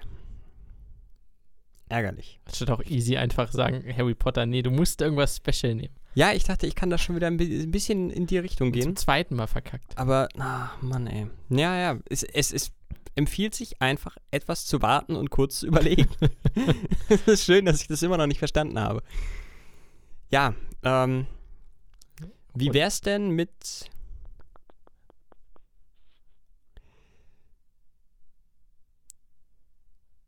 Runde Nummer 6 beginnt mit How to Sell Drugs Online Fast? Sandbox Online Fast. Sagen wir da die Staffel oder nehmen wir die gesamte Serie? Ich würde die gesamte Serie nehmen, ehrlich gesagt. Okay. Dann. Sa ich weiß nicht, ob das jetzt ein Eigentor von dir war. Lena Urzendowski. Oh, das war kein Eigentor. Ähm, wir Kinder vom Bahnhof Zoo. Jürgen Vogel. Das kann ich jetzt, kann ich jetzt nicht confirmen, aber ich bin mir ziemlich sicher, dass der nicht mitgemacht hat. Die hat schon mal was gemacht, die Frau. Äh, ich meine, das war sogar relativ kurz nach der zweiten Staffel. Das, äh, die, die Amazon Prime Original Serie. Kenne ich nicht. Ich auch nicht, ich habe nur gesehen, dass sie da mitspielt. Nee, äh, Jürgen Vogel scheint da nicht mitzuspielen. ah, Wie kann es denn sein, dass Jürgen Vogel dein Go-To-Guy ist? der spielt allem mit, keine Ahnung. Ja, wenn es Das, nicht so das Krasse ist ja, ich hätte ja jeden jetzt nehmen können. Also ich hätte bestimmt drei, vier Leute gehabt, wo du nichts hättest sagen können. Ich glaube es auch, ja. Eine, eine Luna Baptiste hat, glaube ich, vorher nichts gemacht, was jetzt erinnerungswürdig gewesen wäre. Ich hätte zumindest nichts gewusst. Ich hätte jetzt gedacht, sie wäre noch mehr Indie. Ha. Also die, die tatsächlich nicht. Also die einzige, die tatsächlich eine Karriere vorher hatte. Naja. Äh, Ja, Maximilian Mund auch. Und, Ja, äh, und ähm, ähm, ähm, Lena Klenke auch, tatsächlich. Die hat auch Die schon in einem ab. Tatort mitgespielt und hast du nicht gesehen. Also die ist vorher auch schon recht groß gewesen. 3-3. Es bleibt Es bleibt spannend. ausgeglichen. Ich versuche mal wieder ein bisschen allgemeiner zu starten. Leonardo DiCaprio. Oh. Das war eigentlich nicht gedacht, dass das O weitergeführt wird. Es tut mir leid. Ähm, ja. Ach, nehmen wir einen schönen Film. Once Upon a Time in Hollywood. Quentin Tarantino. Was nehmen wir da Schönes?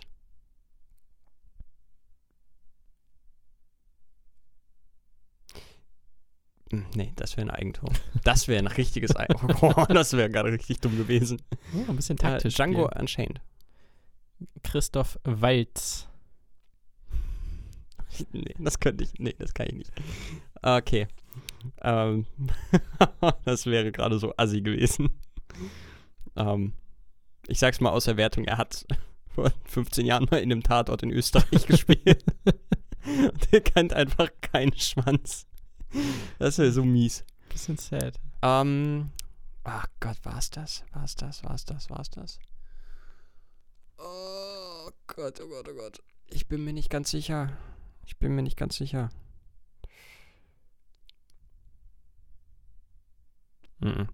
Ich gehe nicht in die Richtung. Inglorious Bastards. Äh, Brett Pitt. ich könnte ich könnt jetzt wieder Full Circle gehen, damit würde ich verlieren, aber es wäre lustig. ähm, Mr. and Mrs. Smith. What the fuck? ähm. Angelina Jolie? Tomb Raider. Spielt die da mit? Ich weiß es nicht. Sie spielt Lara Croft, ja. Oh, nee, ich meine bei dem davor. Ja. Okay, krass. Tomb Raider. Der alte dann, ne? Ja. Tomb Raider. Du hast Tomb Raider gesagt. Was mache ich daraus? Gibt es einen männlichen Tomb Raider? Nee. Wer spielt da mit? Tomb? Raider. Ähm, wer spielt in so billigen Action-Verfilmungen mit? Du kannst auswählen aus einer riesigen Palette an 80er Jahre Macho-Stars. Sean Penn.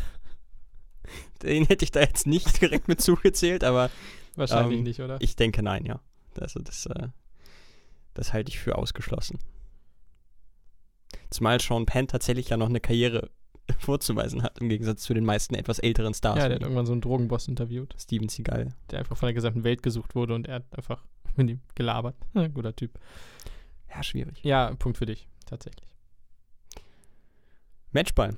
Damit für mich. Ja, es steht äh, 2 zu 4. 3 zu 4 müsste stehen. 3 zu 4, das ist absolut richtig.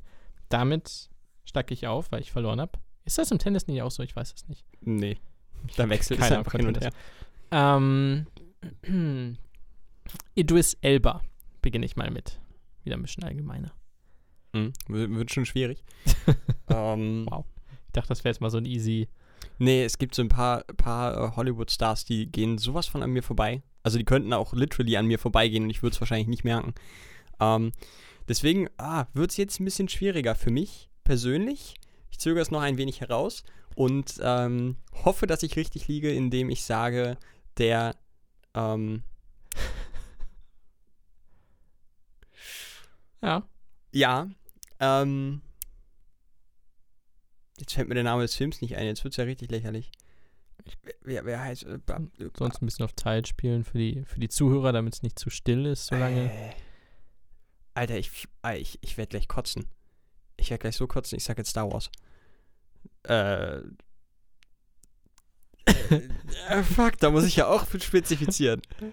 Star Wars ist aber, glaube ich, grundsätzlich gar nicht so falsch. Ne? Hat, hat er nicht mal eine Rolle gehabt in Star Wars? Idris Elba ist ja echt ein Kopfschuss für mich. Ah. Ich werde mich gleich richtig ärgern. Ähm, ich sage Star Wars 1. Das ist falsch. Scheiße. Idris Elba hat nie in Star Wars mitgespielt.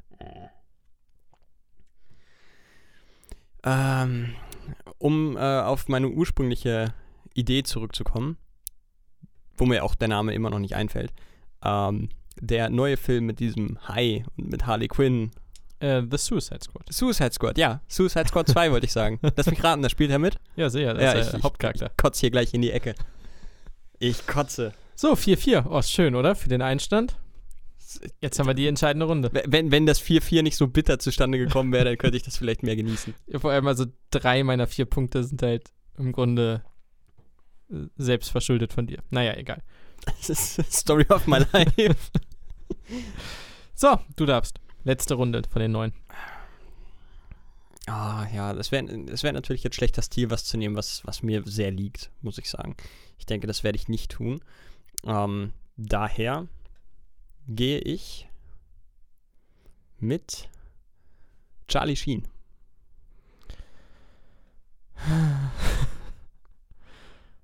Ähm, Charlie Sheen, bekannt aus der Serie Two and a Half Men. Ursprünglich aus einer anderen. Ja, da bin ich aber nicht im, im Game.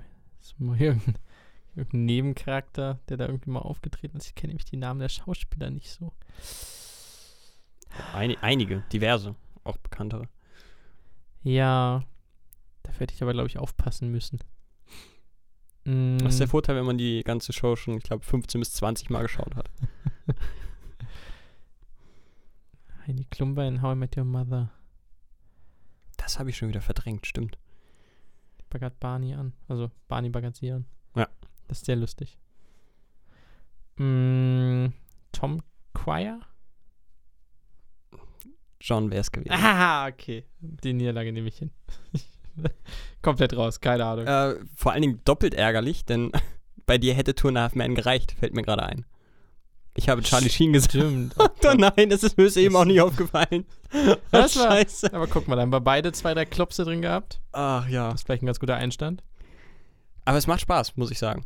Es macht, macht viel Ja. Spaß. Aufre Aufregung spielt immer mit. Ja, Aber es macht schon Spaß. Da ist Potenzial drin. Kann vielleicht auch nochmal ausweiten, vielleicht nochmal eine Rubrik dazu nehmen. Da ist mit Sicherheit noch einiges drin. Äh, der erste Punkt, der Pokal quasi für die erste Runde Domination. muss kurz überlegen, Domino Asian so. Äh, die, ja, der geht an dich. Vielen Dank, vielen Dank. Dominotion vielleicht. Dominotion? Dominotion. Dominotion. Dominotion. Dominotion. Das ist gut, das ist gut. Und damit äh, geht es jetzt weiter mit How to Sell Drugs Online Fast. Staffel 2, Folge. Das ist Quatsch. Staffel. Staffel 3, Folge 3 mit äh, dem heiß begehrten Hollywood-Star aus der Amazon Prime-Serie Wir Kinder vom Bahnhof Zoo, Lena Urzendowski. Aber auf die gute Frau Urzendowski müssen wir noch einen Moment warten, denn die tritt erst später in dieser Episode auf. In der Episode 3, wir haben es gerade angesprochen, Episode 3 von Staffel 3, das This Condemn Me, Komma, Lock Me Away. Fragezeichen. Strange Titel teilweise. Sehr Aber wohl. hey. Ja. Sie werden ja wissen, was damit gemeint ist. Und wir beginnen da, wo wir letztes Mal aufgehört haben. Wir sind in den Niederlande. in, in der Netherland. Und zwar hat Mo Mitspracherecht gefordert, das auch lautstark, wie ein bockiger Junge im Alter von sechseinhalb Jahren es eben tut. Ich glaube sogar in seiner Allwetterjacke, äh, die man absippen kann vor den beiden Damen. Ja, und da stehen wir jetzt. In Holland. Und Martin ist auch da. Der Ja. noch einen ganz zentralen äh, Punkt in dieser Folge einnehmen wird. So. Die Frauen sind komplett irritiert von Moos Ausfall. Äh, witzeln wieder rum, finde ich cool. Geht es Ja. ums Passwort? Ich weiß es nicht. nee, ich glaube, es ist was anderes. Keine Ahnung. Sie nehmen ihn auf jeden Fall nicht für voll und äh, ja, verschieben dann auch so ein bisschen das Gespräch, denn die Usbeken stehen vor der Tür. Genau. Martin kriegte auf seiner Smartwatch die Nachricht, die Usbeks sind da. Usbeks, 15 Uhr, glaube ich, oder so. Ja. Äh, schön. Also es sind tatsächlich die Usbeken. Ich weiß so, Usbeks, hm, wer könnte das sein? Das sind drei Klischee-Usbeken. Ähm, ich glaube im Conference Room West. Auf jeden Fall sieht es aus wie ein Bunker unten, also es, es trägt wirklich, äh, ist nicht vertrauenserweckend. Es ist sehr rustikal, sage ich mal. Also einerseits sehr hip, so mit Neon-Leuchtstoffröhren oder so. Auf der anderen Seite sind es sehr blanke Steinwände und Böden. Ich sag mal, du könntest gut wischen, was auch immer es damit Warum? auf sich haben könnte. man das auch immer brauchen könnte. Äh, on another note, die Usbeken sehen wir nicht wieder. äh, vorher kommt noch die Info. Keine Sorge, die hören uns nicht, aber die haben uns verunreinigtes Zeug verkauft und das müssen wir jetzt klären. Möchtest du das übernehmen, Moritz? Du willst ja mehr Mitspracherecht. Daraufhin stürmt er aus dem Raum. Er hat nicht die Eier, einfach Leute umzubringen. Pisser. that, that was weird. Ja, nee, ist halt so. Ja, Will ja. er nicht. Will er nichts mit zu tun haben. Ist ja auch egal. Er, er will halt ein klassischer CEO sein. Und äh, ja. Wir sehen das Intro. Das legendäre Intro. Inzwischen iconic, würde ich fast sagen. Die Folge geht 33 Minuten und ich glaube 30 Sekunden oder so. Durchschnittliche Länge für Staffel 3.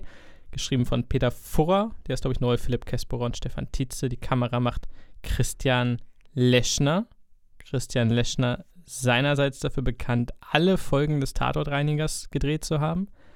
Und die Regie führt auch Tatortreiniger Legende Arne Feldhusen Und Stromberg-Legende. Und Stromberg-Legende und Tatortreiniger-Legende Arne Feldhusen. Das heißt, das komplette Tatortreiniger-Team ist hier vertreten. Und deswegen geht's ab in die Folge. Fand ich noch cool. Ist schön. Ich glaube, der Leschner hat auch davor, wenn nur ein paar gemacht, aber nicht viele von How to Sell Drugs.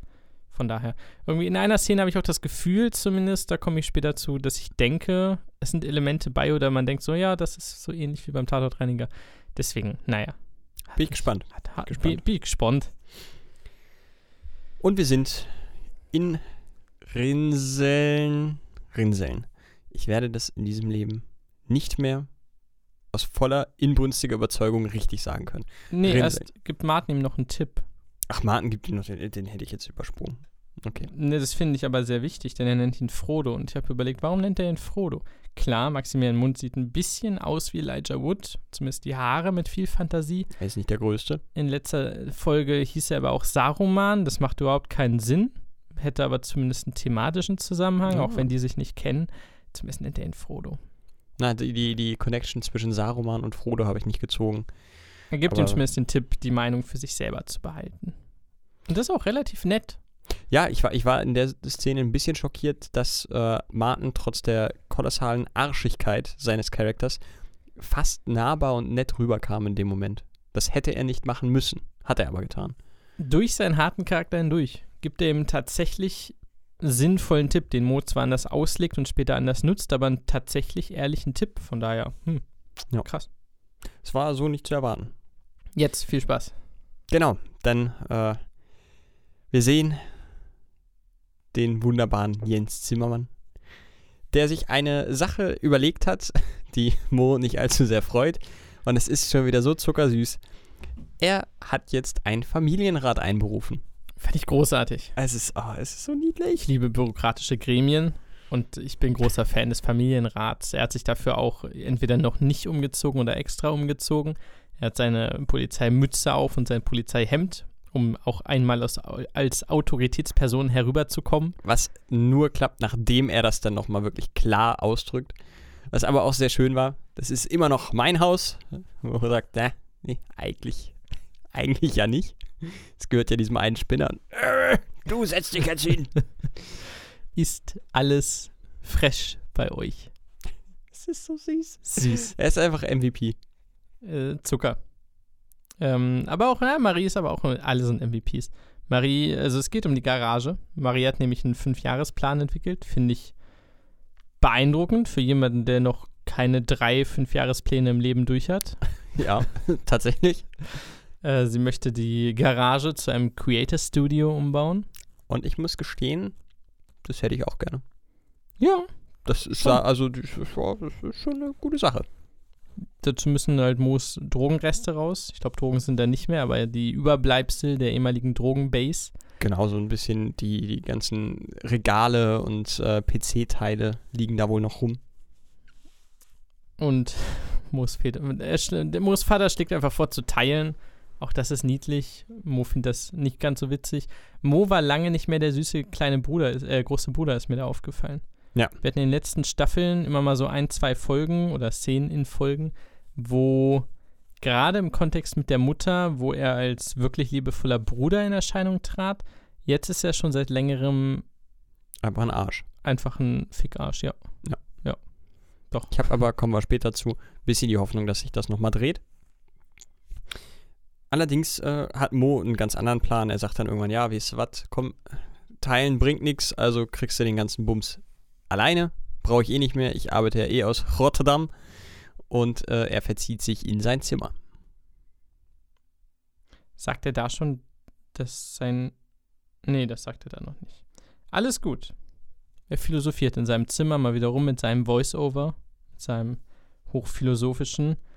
Ähm, warte, wir. Wirkliche Visionäre haben erkannt, always hire people better than you. Finde ich ganz großartig, weil er damit, ich weiß nicht, ob er das durchblickt auf der Metaebene, aber das ist halt schon exakt das, was die Holländer machen. So, sie heiern ihn, weil er besser ist als sie. Sind aber schon die cleveren Leute am längeren Hebel. Äh, das, was er, glaube ich, sehr, sehr gerne wäre. Ich weiß nicht, ob er zu diesem Zeitpunkt genau diese Ebene durchblickt, aber das ist halt auch sein Mantra. In diesem Fall läuft es gerade andersrum. Ähm, süß. Ja. Genau. Und dann kommt er auf die Idee, ich könnte mir ja für mein fucking Drogen-Startup mal eine Beraterfirma holen. Und das tut er dann. Das tut er davor. Geht dann noch auf die Michael Jordan-Doku ein.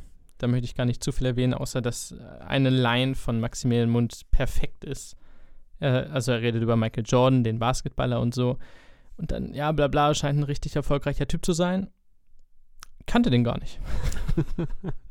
so kannte den. Also wir reden von wahrscheinlich einem der zwei, drei bekanntesten und erfolgreichsten Sportler aller Zeiten.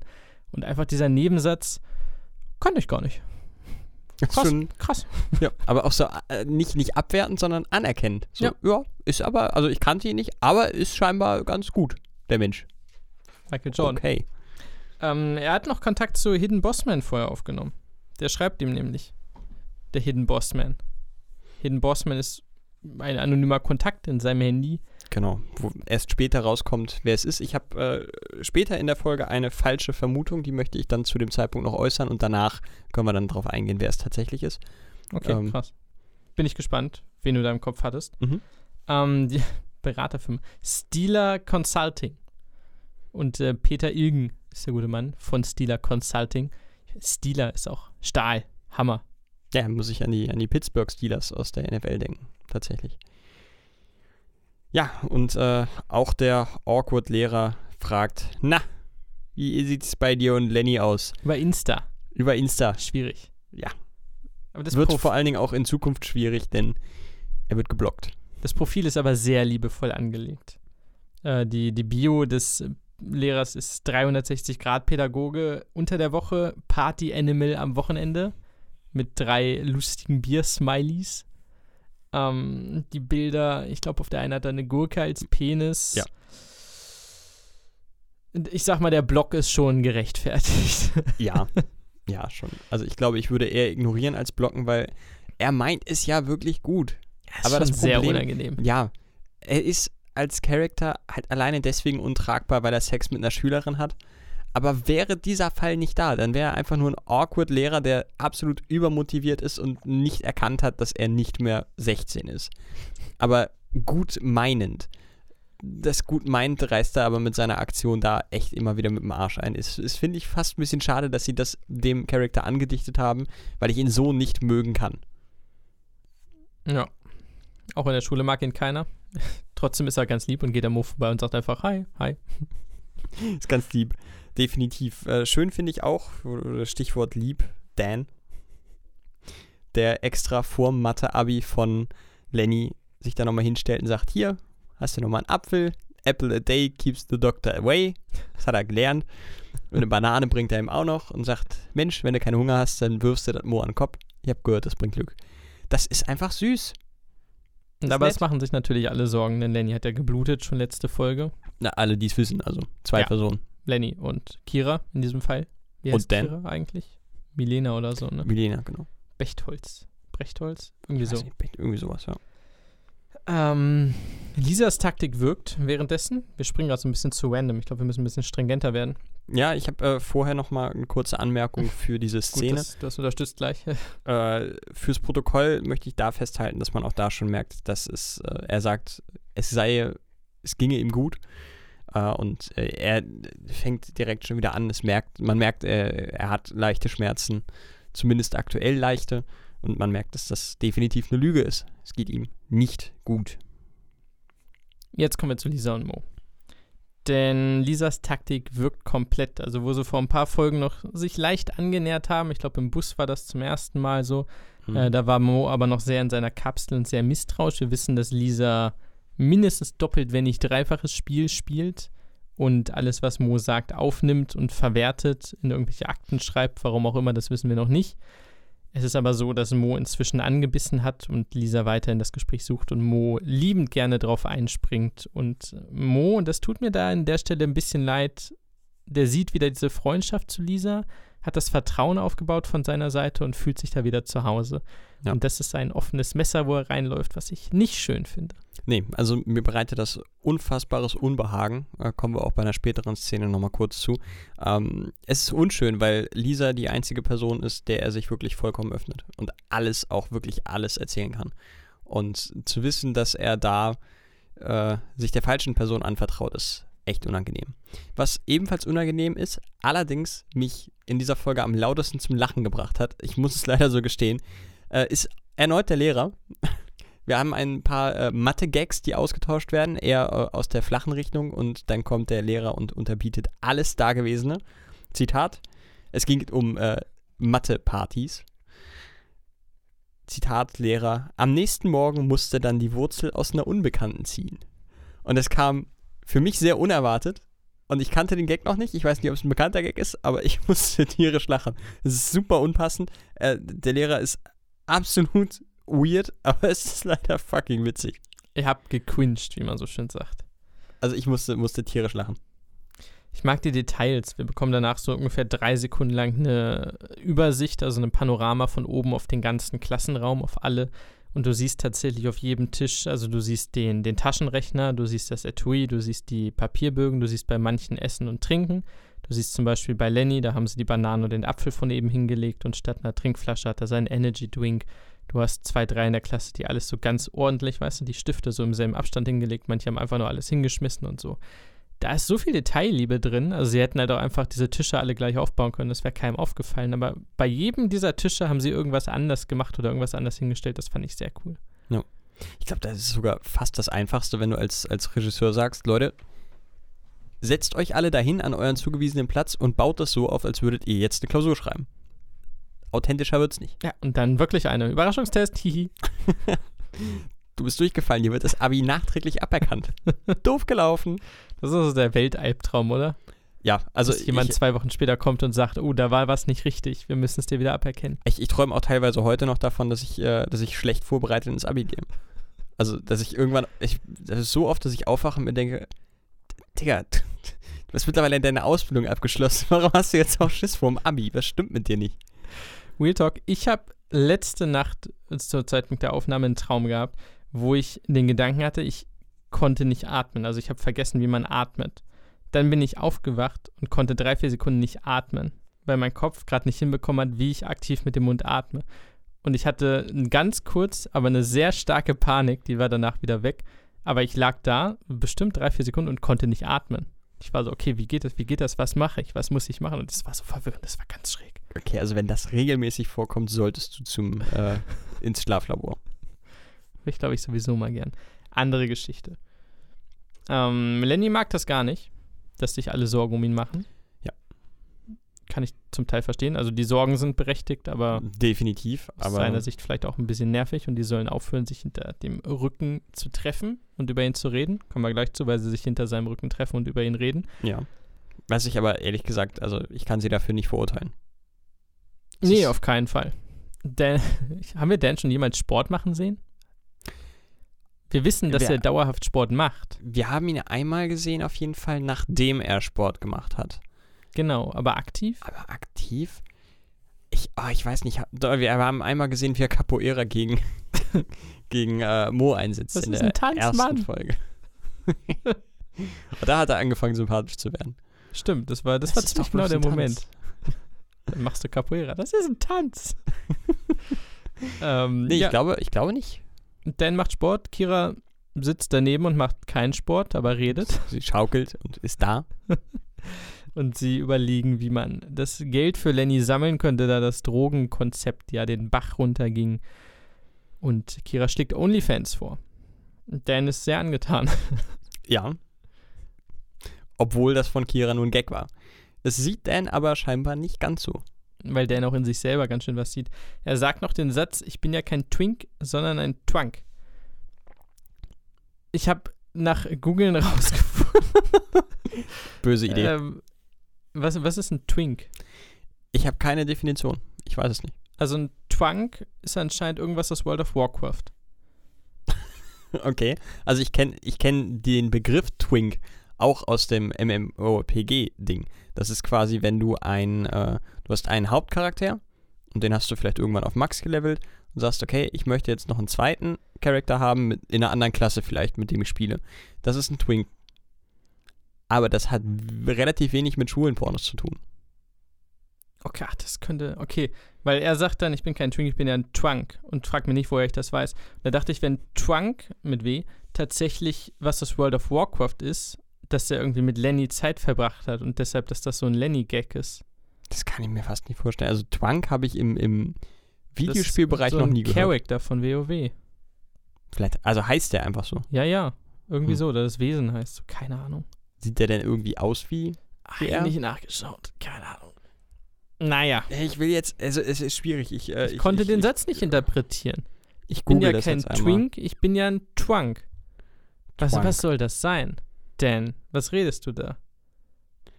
Das erste, was, was bei mir kommt, wenn ich Twunk eingebe, ist schwuler Jargon. Urban Dictionary.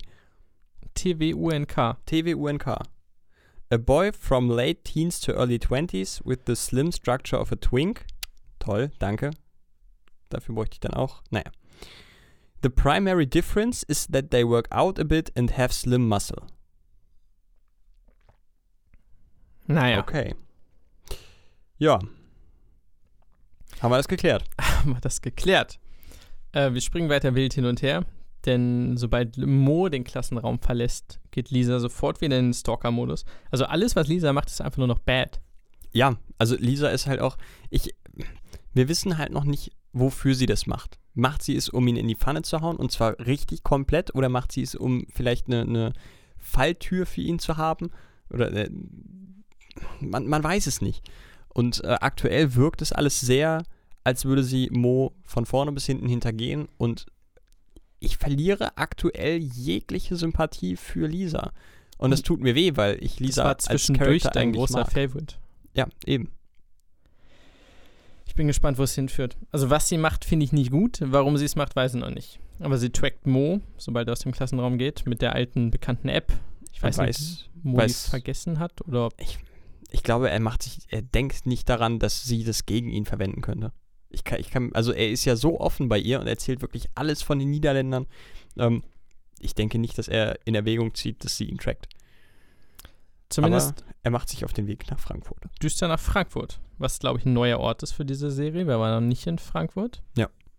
Ähm, vor allem ist das im Osten von Bonn aus, ne? Also Bonn ist ja quasi unser Ja. Rinseln. Ja. Und sonst fahren wir immer nur in den Süd- Westen. Süd, südöstlich müsste es, glaube ich, sein. Mm, Und die Szene ist es, also er fährt zum Berater, zu Steeler Consulting, zu Peter Ilgen. Und die Szene ist es, die mich ein bisschen an den Tatortreiniger erinnert. So die Abfolge von Sequenzen, er kommt an, er steht vor dem großen Gebäude, er sitzt drin, wartet, dann kommt Stimmt. jemand an und so. Das ist jetzt nichts, wo man sagt, oh krasse Hommage. Aber dennoch finde ich, die Möglichkeit ist da zu sagen, okay, es ist ja auch derselbe Kameramann, derselbe Regisseur. Wenn du da diese Musik, dieses dün, dün, dün, Genau. dün, dün, dün, dün drunter legst, dann kann ich, ja, sehe ich. Und dann sitzt er halt da und dann kommt irgendwer an und fragt und er antwortet awkward. Das ist auch so beim Tatortreiniger meistens. Fand ich schön. Hatte Doch. ich zumindest ein Gefühl, ist so ähnlich. Mhm, Große Liebe dazu, große Liebe zu all dem. das stimmt. Auf dem Tisch liegen zwei Zeitschriften. Hast du auch gestoppt? Nein. Okay. Die obere ist die GQ, Das weiß ich noch, ja. ein Magazin, Männermode, keine Ahnung, mir egal. Äh, da drauf ist Julian Jakelski. Oh Gott, ich habe hier ein T stehen, ich glaube aber, es ist ein K. Julian Jakelski im Porträt, ne, großes Bild. Julian Jakelski ist tatsächlich der Assistant Editor für die gesamte Staffel. Hat auch schon was für Böhmermann gemacht als Editor. Ähm, der ist halt in dieser gesamten Staffel, doch Staffel 3, Folge 1 bis 6, der Assistant Editor und den haben sie auf dieses Porträt genommen als großes Julian Jakelski, so Erfolg, Frauen, keine Ahnung, was auch immer. Irgend so ein Bullshit steht halt drunter. Und rechts oben steht noch Insider-Tipps, uh, how to get likes online fast. Ja, oh, schön. Oh, ein bisschen süß. Ähm, die Sache ist die, Mo nimmt gleich diese Zeitung und hat eine kleine Traumfantasie, dass er da selber drin ist. In der Szene davor aber liegt unter der GQ schon irgend so ein Focus Online Insider Ding, wo man links schon so einen Teaser sieht, Moritz Zimmermann im Exklusivinterview. Ist das ein Fehler, dass sie da vorher schon liegt? Weil er nimmt ja dann die GQ, wo er drauf ist. Hatten sie vielleicht nicht so viele? Ich glaube, das wird ein Fehler sein, oder? Ich also habe keinen ich, großen Sinn darin gesehen, nee. dass die da vorher liegt. Das, also es ist ja gerade wichtig, dass er, dass sein Name noch nicht in der Öffentlichkeit irgendwo erscheint. Und das wird ja auch später nochmal drauf eingegangen, dass sein Name eben geheim ist. Deswegen, das kann ich mir eigentlich nicht vorstellen. Naja. Naja. Literally unwatchable. ich sag mal, großer Fauxpas. Fauxpas. Ähm, ich äh, warte gerade die ganze Zeit noch. Äh, der Trainingspark, die Szene, die ist komplett vorbei, oder? Stand jetzt? Hm, wir kommen noch einmal zurück. Irgendwann. Wir kommen noch einmal zurück? Okay, okay. Genau. Äh, wir sind aber erstmal noch beim, beim, beim, beim, beim, Nee, aber, nee, dann, dann äh, fehlt das hier aber noch in, äh, dann muss ich tatsächlich diesen Punkt nochmal anbringen. Und zwar äh, einen ganz, ganz äh, starken Satz von Dan, der auch später nochmal relevant wird, den er Kira nämlich auf dem Sportgerät um die Ohren knallt. Äh, es geht darum, dass sie nicht wirklich nachvollziehen kann, warum Lenny das Ganze so von sich wegschiebt, obwohl es doch offensichtlich ein großes Problem ist. Und Dan sagt da den wunderbaren Satz, vielleicht weil seiner Freundin, die immer abhaut, wenn es ernst wird, äh, vielleicht weil seine Freundin, äh, die immer abhaut, wenn es ernst wird, abhaut, wenn es ernst wird. Was ziemlich deep ist für Dan. Ja, also das war, war auch echt ein ziemlicher Schlag in die Fresse und das hat auch Eindruck hinterlassen bei ihr. Das wollte ich noch äh, kurz erwähnen, Entschuldigung. Kurzzeitig Eindruck hinterlassen, ja. Wir sind wieder bei Stila Consulting. Genau, wo Mo jetzt sich die GQ geschnappt hat, wo er auf einmal selber drauf ist. Also wir sind wieder in Mo's Kopf und Mo ist der Größte und Mo ist ein richtig geiler Ficker. Und es läuft Mozarts Zauberflöte im Hintergrund. und äh, er ist selber sowohl auf der GQ im Hauptporträt, innen auf allen Werbungen für Uhren, vor Autos, für Unterwäsche, die Hauptstories sind über ihn, die Nebenstories sind über ihn. Das macht zwar überhaupt keinen Sinn, aber er ist überall. Überall. Er ist einfach, er ist die GQ. er ist es. Ähm, und bekommt gleich von gegenüber den Disrespect ab. Das war, das war ein satisfying Moment, diese ganze Szene. Er hast da einen, einen so einen mittelalten weißen Mann, um jetzt bei den Klischees zu bleiben, der sich zurücklehnt und äh, sagt, na, machst hier ein Schülerpraktikum dann sagt er, nee, nee, nee, ich bin wegen meines Unternehmens hier. Ja, ja, ja. Also mit äh, Sicherheit irgendwie so ein, so ein Klimascheiß, ne? Ja. Bisschen on the nose war's. Ja, es war sehr on the nose. Aber ich schätze, ich würde fast Geld draufsetzen und meine Hand für ins Feuer legen, dass das in diversen Kreisen definitiv nicht übertrieben ist. Das glaube ich auch nicht. Und ich glaube, der Schauspieler, ich bin mir aber nicht sicher, weil ich den Abspann nicht gut genug geschaut habe, ist Jörg Henschel der seinerseits ein relativ bekannter deutscher Schauspieler ist. Dann, glaube ich, Pohlmann, Pöhlmann in irgendeiner Polizeiserie. Äh, der spielt relativ große und viele Rollen. Hm. Also ich kann mir vorstellen, der wirkte ja auch insgesamt wie so ein Cameo. Das waren ja, lass es 20 Sekunden gewesen sein mit fünf Sätzen und dann war er raus. Wenn er es tatsächlich war, würde ich sagen, das haben sie so reingeschrieben, weil er wahrscheinlich dabei sein wollte. No. Ja. Das erfüllt den Zweck, denn er disrespected Mo und dann kommt aber Herr Ilgen an und sagt ihm, ja, der Termin ist auf unbestimmte Zeit verschoben, schönen Tag noch. Herr Zimmermann, schönen guten Tag. Das war schön. Das war wirklich schön. Das war ein sehr, sehr schöner, satisfying Moment. Und äh, nachdem er zuvor den Kaffee, den angebotenen, abgelehnt hat mit der Aussage, nein, danke, ich trinke keinen Kaffee, kann er das beim Herrn Ilgen aus irgendeinem Grund nicht mehr und sagt, oh, oh, nehme ich wohl ein. Den will er ja beeindrucken. Und ich habe noch niemanden gesehen, der so ineffizient, so inkompetent Kaffee trinkt. Doch ich. Also ich habe mich da sehr gesehen. Es war wie ein Spiegel. Wie? Warum? Es schmeckt halt scheiße, ist das Problem. Ja, d- guckst du, also ich meine, er sieht aus, als würde er jeden Moment auf seine Untertasse kotzen. Ja, das ist und so, sich man gleichzeitig aber auch trinkt. verbrennen. Ja, Ja, aber dann sagst du halt, nee, ich trinke keinen, aber haben sie ein Wasser? ha- hat er ja später noch versucht. Ähm, das ist ein irres Beratungsgespräch. Man merkt, der Ilgen hat wenig Ahnung. Ist ein Poser. Er hat Moll. genug Ahnung, um so, um so zu tun, als hätte er Ahnung. Nö, ich, also ich sehe ihn eigentlich eher als tatsächlich äh, kompetent in seiner, in seiner äh, Hallo. Profession an, definitiv, ja. Denn äh, es dauert keine zwei Sekunden oder keine zwei, zwei Sätze, bis er sagt, ja, ähm, was auch immer hinter deinem Unternehmen da tatsächlich steckt, aber äh, die Zahlen sehen auf jeden Fall gut aus. Also er guckt einmal kurz über den Bericht und weiß direkt, mit dem, was er mir hier verkaufen will, was sein Unternehmen ist, macht der nicht diese Rendite. Das Da schon. hängt was anderes hinter. Aber er ist schon ein Aufschneider. Also auf er jeden Fall. Ausschließlich Suggestivfragen. Auf jeden Fall. Aber Also- ich halte ihn trotzdem für kompetent. Ja, auch im Sinne davon, dass er Mo halt ganz spielend an seinem Ego packt und um den Finger wickelt. Also du bist der größte Mann. Und das, das hast du auch so gemacht? Ja, sehe ich. Ja, ja, alles, ja, oh, geil. Mhm.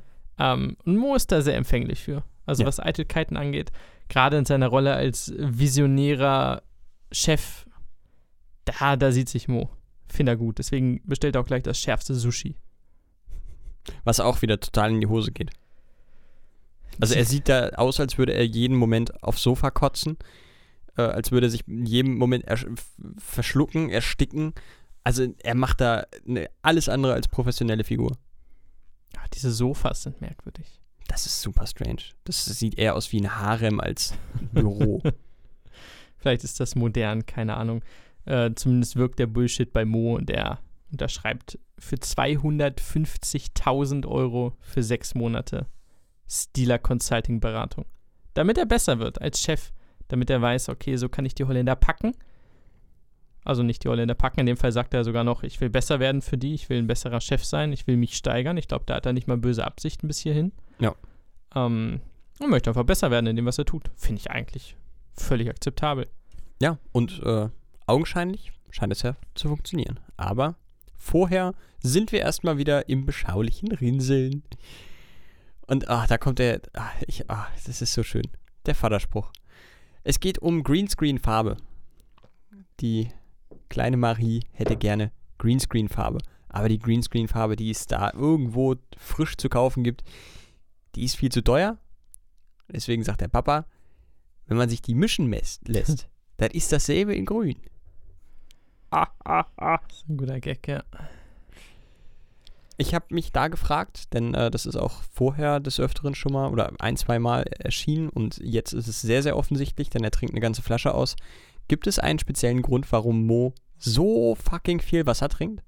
Ich denke noch wegen der Sushis.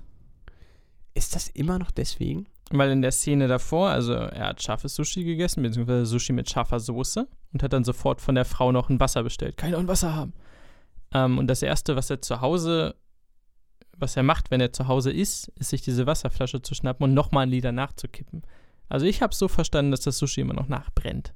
Krass. Ja, das würde, würde ich habe noch keine Erklärung dafür gefunden, deswegen würde es das tatsächlich dann äh, erklären. Alles Sonst wäre es super random. Ich, ich dachte, oh, keine Ahnung, Nierenschaden oder sowas. Macht das, dass, schon Sorgen dass da schon mal, schon mal ein, angedeutet wird. Aber es wird später, glaube ich, nicht mehr groß aufgegriffen, deswegen könnte das wohl passen. Mo hat gar keinen Bock mehr. Also der Familienrat, den er auch äh, gleich noch auflöst, Eigenhändig. äh, sagte, Garage kannst du haben, Marie, ist mir scheißegal, mach deinen Kram. Stellt sich quasi hin und sagt, I am the Familienrat. Das Klo bei mir in Rotterdam ist so groß wie eure fucking Garage. und da hätte ich ihm schon wieder vor Schienbein treten können. So ein hochnäsiges Arschloch. Er ist wieder im Boss-Modus, habe ich. Also er ist wieder im, in, in seinem ausufernden Boss-Modus. Aber ah, ich, ich kann diese unfassbare Überheblichkeit, ja, gegenüber der Schwester, das ist vielleicht irgendwo ein bisschen normal, gerade auch noch in dem Alter, aber gegenüber seinem Vater, der ja nun wirklich kein schlechter Mensch ist und unbewussterweise natürlich, aber ihm schon den Arsch gerettet hat letzte Folge, äh, diese Überheblichkeit ihm gegenüber kann ich nicht leiden. Ja, dennoch ist es badass, wie er den Familienrat rein demokratisch abwählt. Das stimmt, das ist ohne tatsächlich Cool. Gegenstimmen. Ähm, ich habe mir aufgeschrieben, was ich interessant finde. Ich glaube, Vater hat in diesem Fall nichts dazu gesagt, weil Vater Vorbereitung braucht. Also Vater kann nur Autoritätsperson sein, wenn sich Vater darauf vorbereitet. Das geht, wenn er seine Mütze aufsetzt und sich so ein paar Minuten nimmt, um zu sagen, hey, ich bin jetzt hier der Vater. Aber wenn Mo ihm so kommt und Jens Zimmermann ist nicht vorbereitet, ich glaube, dann kann er auch nicht. Das Ich glaube, ich der auch. muss sich sammeln dafür. Das kam sehr gut rüber in dieser Szene, weil er so, mm, äh, hm, okay. Ja, er war überrumpelt, glaube ich. Ja. Hm. Und dann hat er tatsächlich nicht das Durchsetzungsvermögen dafür. Tja, tschüss Familienrat. Ich habe ihn sehr gemocht. Ja, also es war äh, RIP, aber äh, es war, war eine schöne Zeit. As long as it lasted. Ich bin Juli ein. Ja, ich weiß, es war eine geile Okay. Zeit. Ganz furchtbar. Ja, Mo bereitet noch seine Präsi vor für Rotterdam. Genau. Und währenddessen schalten wir zu Dan, dem Twink Twunk. Der, der zieht OnlyFans durch. Der hat Bock. Ja. Nicht Bock. Du siehst noch leichte Zweifel in seinen Augen, aber er hat zumindest die Motivation und den Willen, das durchzuziehen, um Geld für Lenny zu sammeln. Und das ist auch schon wieder so sympathisch. Mann. Also du, du merkst, eigentlich fühlt er sich damit nicht so wirklich wohl und eigentlich wäre es ihm lieber, wenn er es nicht machen müsste. Aber er sagt dann auch, ja komm, jetzt stelle ich mal meine Befindlichkeiten hintan und sag, es geht jetzt hier darum, Lennys Leben zu retten. Ist schon das ist sehr schon wieder- cute. Also der geht da mittlerweile solche Längen, um einen Menschen zu helfen, den er vor zwölf Folgen im Arsch nicht angeguckt hat. Cute, Einfach krass. Einfach cute. Ja, nicht so cute für ihn ist das, während er mitten in seiner Fotosession für OnlyFans ist, die Uni Iserlohn ihn anruft und er ja äh, sich dann erstmal schnell wieder anziehen muss und äh, versucht seinen Atem wieder zu beruhigen, damit er dann mit denen telefonieren kann. Ich habe es nur kurz gegoogelt. Die äh, Uni Iserlohn ist, soweit ich das gesehen habe, eine NC-freie Privatuni. Das würde ja Sinn machen. Ja.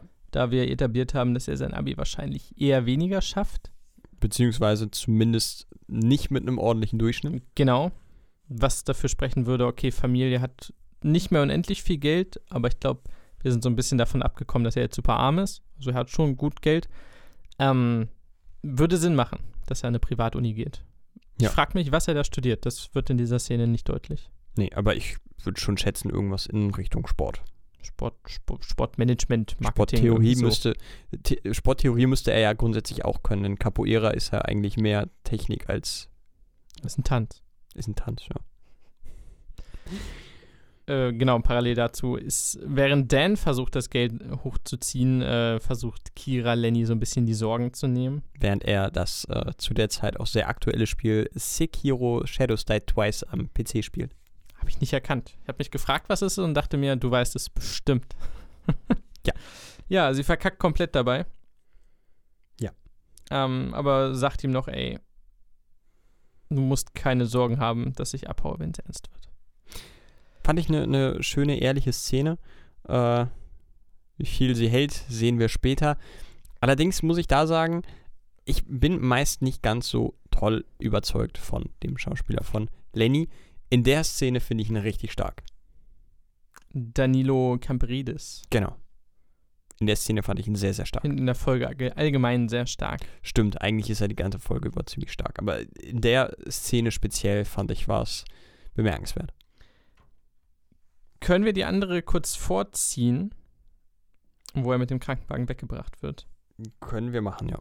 Weil dann haben wir die, die Big Scene als Ganze. Äh, kurzer Cut zu ein paar Minuten später. Lenny krampft ja schon zusammen in der Szene, also hat wieder sehr, sehr starke Schmerzen, muss jetzt tatsächlich auch mit dem Krankenwagen abgeholt werden.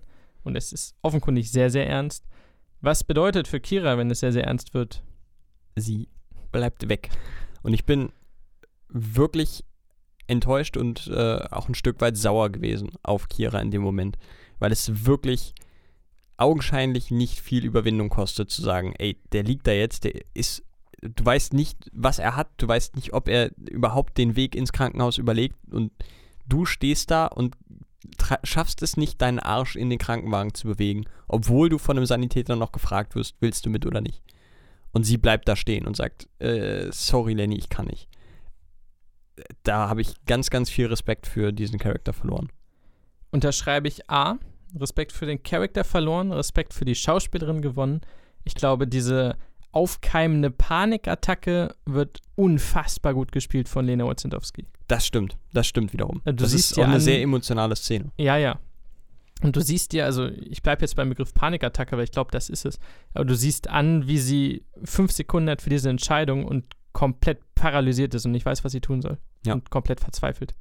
Es ist Hammer gespielt. Gänsehaut gerade ein bisschen. Das war schön. Das stimmt. So, wir kommen zur größten Szene in dieser Folge. Zu der Szene. Zu der Szene der Serie, würde ich sagen.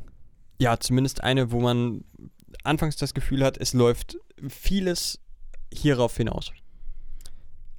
Mo stellt seine Präsentation vor. Ich habe am Anfang nicht verstanden, wem. Ja, äh, wir kennen die alle nicht. Das sind halt alle irgendwelche random Dudes, die halt, ja, Das sind seine Mitarbeiter, oder? ja, das sind Quasi. seine Mitarbeiter. Er ist ja CEO bei, wie heißen sie? Good Times. Good Times. Mhm. Ähm, das sind offenkundig seine Mitarbeiter. Ich war erst so, ist das jetzt ein Testpublikum vom Steeler-Typen? Also beim zweiten Mal war es mir klar, beim zweiten Mal gucken. Beim ersten war ich so, ich habe mindestens 10 Sekunden gebraucht, um es zu checken, wo sie gerade sind. Sie sind wieder im Conference Room West. Aber das sind seine Mitarbeiter. Genau.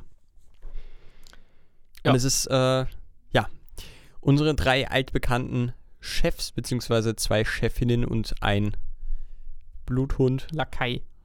Lack, Lakai ist schön, äh, kommen in den Raum und sind offensichtlich nicht involviert gewesen in die Planung dieses Meetings, denn sie wirken etwas perplex und äh, dann wird es sehr, sehr unbehaglich, denn sie schicken mit einem bestimmten Blick und einem Rucken des Kopfes alle außer dem Anzug, Fuzzi und Mo aus dem Raum. Mo redet weiter und hält un ununterbrochen seinen Vortrag äh, und beendet ihn, als schon eigentlich gar keiner mehr im Raum ist. Und ich finde es sehr, sehr, sehr, sehr unbehaglich, diese ganze Szene. Wie er einfach weitermacht, während alle wortlos gehen, weil sie ganz genau wissen, alles klar. Das eskaliert.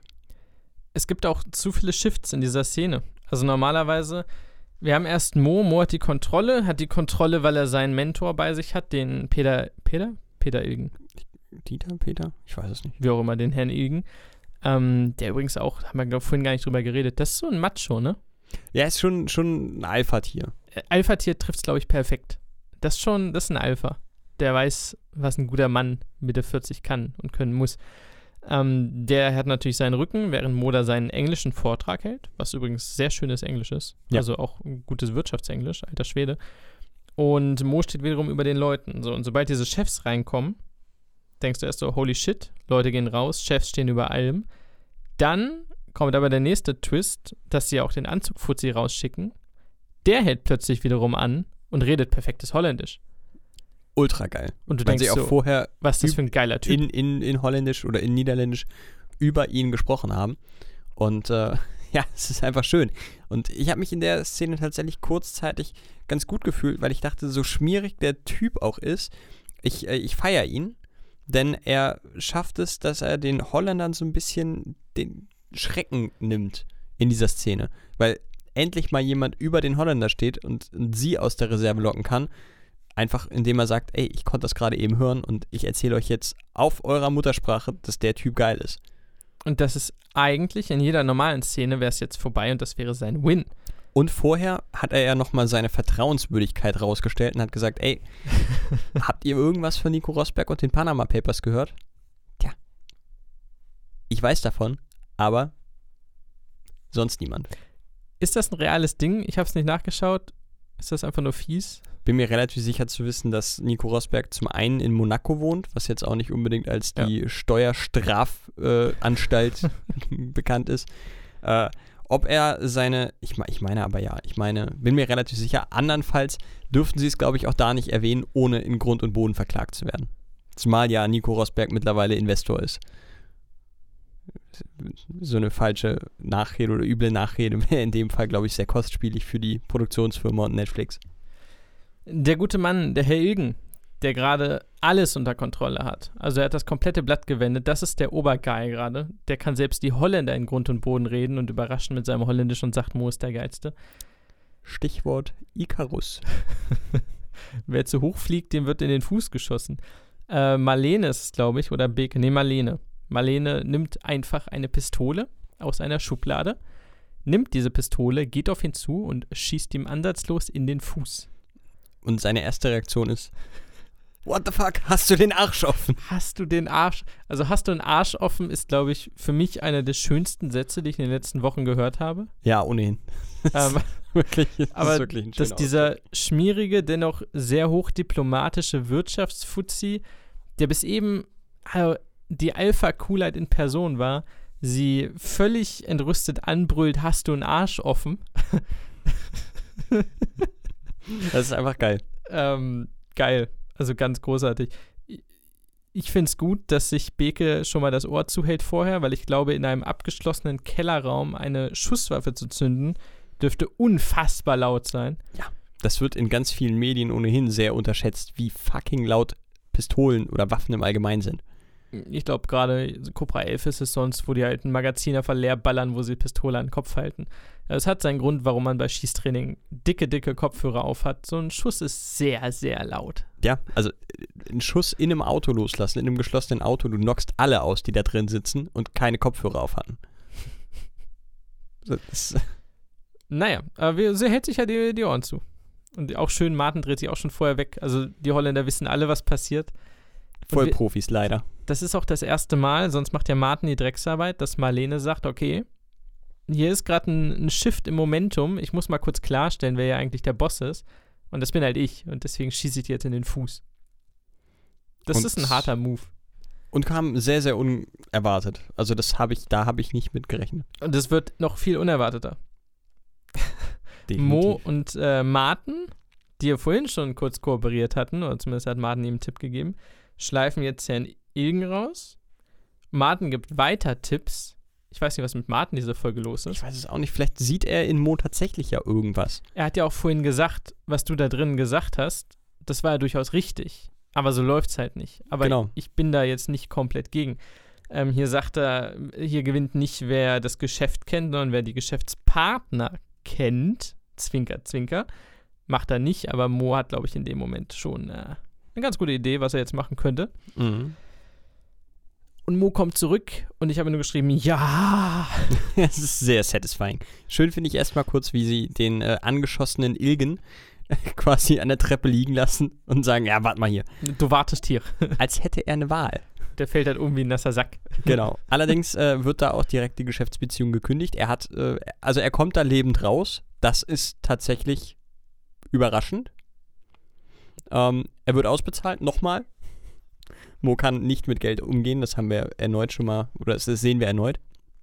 Mo drückt ihm ein Bündel Geld in die Hand und sagt, hier, das bleibt unter uns. Die 250.000 Euro behältst du auch für einen Tag. Also ich weiß nicht, für 200.000, äh, 250.000 Euro plus nochmal dieses riesen Geldbündel, was ja auch nochmal einige tausend Euro sind, würde ich mir auch im Kellerraum in den Fuß schießen lassen, um dann nach Hause zu gehen. Schuss tut, glaube ich, weh. Ja, 250.000 Euro tragen dich aber schon einige Jahre, wenn du nicht lebst wie Gott in Frankreich. Lebt Gott in Frankreich anders als in anderen Ländern? Ja, auf jeden Fall. Oh, okay, Entschuldigung.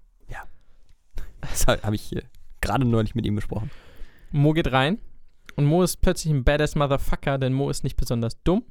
Mo hat schön die ganze Zeit rausgekriegt, äh, wie es denn um die anderen Leute so steht. Wir erinnern uns an den Satz gerade. Es geht nicht darum, was du über das Geschäft weißt, sondern über die Geschäftspartner. Und Mo weiß alles über seinen Geschäftspartner. Und der ist sauer. Aber so richtig. Richtig sauer. Schön, dass Martin zuerst sein Fett abkriegt. Ähm, denn Martin hat offenkundig gerade einen Sorgerechtsstreit mit seiner Maria. Und Maria hat auch neun und der ist äh, Gerichter am Familiengericht. Und das, also Mo hat einfach den WhatsApp-Verlauf mal durchgelesen. Ähm, ich glaube, er beendet es mit toi toi toi, was den Sorgerechtsstreit angeht.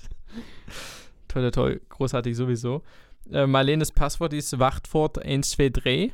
Ich denke mal, das heißt Passwort. Ich, äh, ich schätze mal. Habe auch nicht nachgeschaut, aber Wachtwort 123. Das ist kein Passwort, Marlene. Und bei Tinder hat sie auch nicht die Zwei-Faktoren-Authentifizierung. Ähm, wie hieß sie mal? Romy, ne? Nee, äh, Ronny. Ronny. Sie hat da Schön. musste er beim Namen auch lachen. Das fand ich ganz schön. sie Also er fragt, wie er nochmal hieß und sie spricht es sogar mit. Also sie erinnert sich auch gerade, oh ja, Ronny. äh, und äh, Beke versucht mit webdoktor.nl ihre Psychotherapie in den Griff zu bekommen und kauft äh, unterstützend dazu auch genügend Bücher bei Amazon dazu ein. Und Moos Einschätzung ist, ja Mensch, das ist ein guter Start. Geht in die richtige Richtung. Und die Art und Weise, also Mo ist dabei unglaublich souverän. Souverän A, irgendwo zwischen passiv und sehr aktiv-aggressiv, suffisant ironisch, bei allem, was, also so eine unglaubliche Ironie dabei. Toi, toi, toi. Es hm. riecht da am Familiengericht. Viel Spaß, toi, toi, toi. ähm, ich bin mir sicher, äh, wie hieß das? Webdoktor.nl ist super Ersatz für eine Psychotherapie. Super. Das, das ist klar. Ähm, das macht Spaß. Das ist für mich persönlich, allein weil es so satisfying ist, eine der besten Szenen. Also wir, beste nicht im Sinne von schauspielerischer Qualität oder Kameraführung, im Sinne von, wie viel ich als Zuschauer da mitnehme aus der gesamten Staffel bisher. Weil es sich natürlich auch aufgebaut hat über zweieinhalb Staffeln und du merkst jetzt, okay, er ist endlich mal einmal ein richtig geiler Typ. Ja. Und er sagt vorher noch, bevor er seinen Rant da hat, ihr könnt mich von mir aus hier auf der Stelle erschießen. Ich habe jetzt die Schnauze voll und jetzt platze ich. Er hat und selten Eier gezeigt, jetzt aber mal. Ja. Und er zeigt noch die Stinkefinger und möchte rückwärts durch die Tür gehen, knallt erstmal gegen den Türrahmen. aber das interessiert ihn nicht, denn er macht mit einer Hand die Tür auf und hält den Mittelfinger trotzdem weiter in den Raum. Der Abgang ist geil. Ach, Mo. Wir klären kurz auf, was mit Peter Ilgen passiert ist. Das sagt nämlich der Gegenwartsmo, der vorhin schon angedeutet hat, ich arbeite nur mit den Besten. Ja. Sein Lächeln gefriert sehr schnell. Da liest er nämlich gerade auf seinem Pad, äh, dass der Peter Ilgen verhaftet wurde wegen Steuerhinterziehung, Geldwäsche und man hat Drogen bei ihm gefunden. Woher? Vielleicht hat ihm jemand untergejubelt. Man weiß es nicht. Zumindest ist er im Gefängnis. Schön. Ja. Schöner Abschluss. Ich bin mir gar nicht sicher, wer der Schauspieler ist. Hat einen geilen Job gemacht. Ich denke mal, das ist ein One-Off-Charakter. Mit dem hier ist er quasi aus der Show rausgeschrieben. Genau. Ähm, hat Spaß gemacht. Ja, die Folge also für mich war, sehr war kurz da und ich hatte echt ein bisschen Angst, dass ah, jetzt noch eine Consulting-Firma da drin, weiß ich nicht, finde ich ein bisschen unrealistisch. Haben sie aber sehr schön gemacht und äh, hat das im Grunde war, nur Most Character Elevated. Genau, das war, war eine coole, coole Idee. Apropos uncool. Denn Mo ist äh, betrübt, beziehungsweise ist halt durch mit den Holländern, seiner Ansicht nach, für eine kurze Zeit. Und heult sich erstmal bei Lisa aus. Und der Kamera erste Shot direkt wieder auf das Handy. Also es wird uns wirklich eingeprügelt.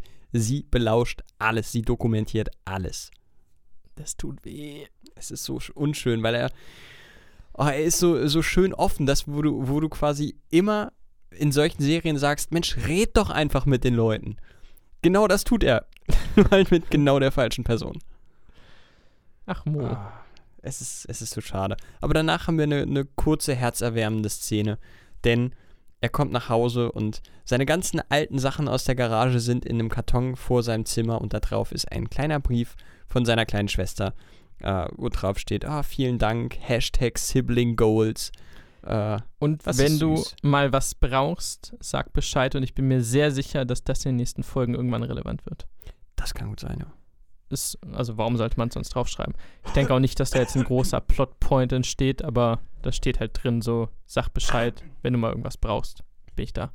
Ja. Ist, glaube ich, wird, wird noch cool. Ähm, ja, Mo hat halt, also ich erinnere mich an die erste Staffel, wo Mo gesagt hat, googelt nicht nach How to Sell Drugs, sondern halt Fast und so. Er hat halt auch den My Drugs Ordner auf seinem PC. Ist jetzt nicht so, dass er jetzt groß safe geht. Mhm. Da ist, äh, ich glaube, MyTims ist da auch noch, aber er hat halt auch einfach einen Ordner, wo My Drugs steht. Ja, also wenn sie ihn gecached hätten. Gut, er hat sich natürlich mit Sicherheit vorher eingeloggt. Aber gut. Ja, äh, auf jeden Fall ist auch sein erster Plan, alle Laptops da nehmen und Spuren verwischen. Das ist erstmal sein Plan. Er formatiert die Festplatte und hofft, dass er damit die Spuren verwischt hat. Und geht erstmal auf Facebook. Ja. Weil was sollte man sonst tun als Jugendlicher? Klar, Datenkrake Nummer 1. Direkt und, mal füttern. Ähm, bevor er die, das schöne Video sieht, der einzige Facebook-Post auf der Seite ist von der BTF. Hast du die Facebook-Seite gesehen? Nee. Oh, krass. Äh, der einzige Post, den man sieht, ist von der BTF, wo steht äh, We Love Rinseln, also We Herz Rinseln und darunter, ich glaube, Hashtag, warte, BT Fortbildung und Hashtag HTSDOF, Hm. was also ein Meta-Meta-Joke ist. Ja. Wenn sie quasi einen Hashtag How to Sell Drugs on Fast machen von BTF, was ein Facebook-Post ist von der Produktionsfirma in der Serie How to Sell Drugs on Fast von der Produktionsfirma BTF. Naja, Meta, Meta, Meta. Metameter. Und dann auch dieses süße Video. Also ich mag Facebook nicht, ich finde alles dumm, aber in diesem Fall ist es eigentlich ganz süßes Storytelling, denn er sieht das Video von sich und Lenny, die jetzt ihr zehnjähriges Freundschaftsjubiläum feiern. Ja, Das ist ein niedliches Video. das stimmt. Das ist ganz niedlich. Und ein schöner Cut, denn wir wechseln die Szenerie von Mo zu Lenny, der immerhin nicht mehr Schmerzen geplagt, aber im Krankenhaus liegend anzutreffen ist und dieses Video ebenfalls sieht. Genau, da liegt er mit äh, Fabi. Unfassbar tragische Charakter. wusste nicht genau, was ich von ihm halten soll. Wir sehen einen siebenjährigen Jungen, Schätzungsweise, ja. In dem Dreh. sieben, sechs, sieben, acht, äh, mit, mit Glatze, also offensichtlich, ich hätte jetzt auf Blutkrebs getippt, wahrscheinlich ein anderer Krebs, HIV anscheinend auch noch. Ähm, Ja, kommt, kommt, kommt danach. Äh, boah, ist eine ganz, ganz schwierige Situation, wie der, der Arzt reinkommt. Ich greife ein, ein, einmal ganz kurz vor. Und äh, dem, zu dem Kleinen sagt, hier, äh, ne, HIV, bla bla. Und der Kleine dann, nachdem äh, Lenny ihn fragt, ja, warum liegst du denn hier? Ja, äh, Krebs habe ich auch noch. Uff, uff. aua. Es ist äh, weird, weil eigentlich das meiste, was er sagt, fast schon Comic Relief ist. Aber es dürfte wohl der tragikomischste Charakter der ganzen Staffel, der ganzen Serie sein. Ich Das glaube ist schon auch. hart. Ähm, aber wir bekommen zum ersten Mal, meine ich, zu hören, was genau denn die Krankheit von Lenny ist. Es ist ein Osteosarkom. Eine Art Knochen Knochenkrebs, aber nicht so richtig komplett. Äh, und habe geschaut, die 5-Jahres-Überlebensrate liegt bei einer Therapie bei durchschnittlich 70 Prozent. Puh. Gut, Allerdings ist es ja auch schon mehr als fünf Jahre her, dass er die Diagnose bekommen hat. Da äh, sinkt dann da natürlich die Überlebenschance Genau, er ist weiter. ja quasi, das wissen wir seit Staffel 1, auf Borrowed Time. Also er könnte jeden Moment draufgehen. So, genau. das ist der, der Standpunkt. Ähm, ich denke, ich habe es nochmal aufgeschrieben. Der Kleine ist süß. Der Kleine fragt süß nach, weiß aber auch jede Menge, weil er wahrscheinlich den ganzen Tag einfach nur im Krankenhaus abhängt. Das dürfte sein gesamtes Leben sein, was wiederum extrem tragisch ist. Stichwort Tragikomik. Er sagt quasi als allerersten Satz, er fragt, was hast denn du? Na, was interessiert dich das denn? Ja, ich kenne mich da sehr aus und äh, ich möchte später mal Arzt werden. Ah, Aua. ah. Äh, was spielt Lenny auf der PS Vita? Ist das Animal Crossing? Das, Es, es ist kein richtiges Spiel, denn Animal Crossing gibt es nicht auf der PS Vita. das war mein Gedanke, ja. genau, aber es ist auf jeden Fall an Animal Crossing angelehnt. Okay. Wir sehen Gronk. Ich bin ausgerastet. Also ich wusste leider schon, dass er eine Cameo, einen Cameo-Auftritt in der Serie haben wird in Staffel 3. Äh, ich wusste nur nicht wann. Ich liebe alles daran. Von vorne bis hinten liebe ich alles daran. Alles, alles, alles, alles. Das ist, glaube ich, bislang mein absolute Lieblingscameo und es ist, ich, ich war, ich hätte schreien können. Dann fasse ich es kurz zusammen, damit es ein bisschen neutraler vielleicht ist. Wir sind in einem äh, fiktiven Spiel, wo eine Person mit Rollstuhl quasi Lennys Leben nachspielt. So ein bisschen Gesellschaftskritik bei. Der Junge geht dahin und kriegt keine Therapie für seinen Krebs und so. Es ist recht lakonisch erzählt, denn das Voiceover kommt von Gronk, der das quasi als Let's Play gestaltet oder als Let's Talk oder als Let's Overplay, Oh, schon- schon Let's Let's- Show. Le- Let's Test wäre es, glaube ich, am. Test ähm, für dieses Spiel und äh, sagt auch so ein bisschen, wie abgefuckt die ganze Situation ist. Denn Lenny hat im Grunde keine ganz große Chance und die Medikamente machen es auch nicht besser. Tja, also es sind irgendwie so 30 Sekunden, 35 Sekunden, aber Gronk ist einfach da.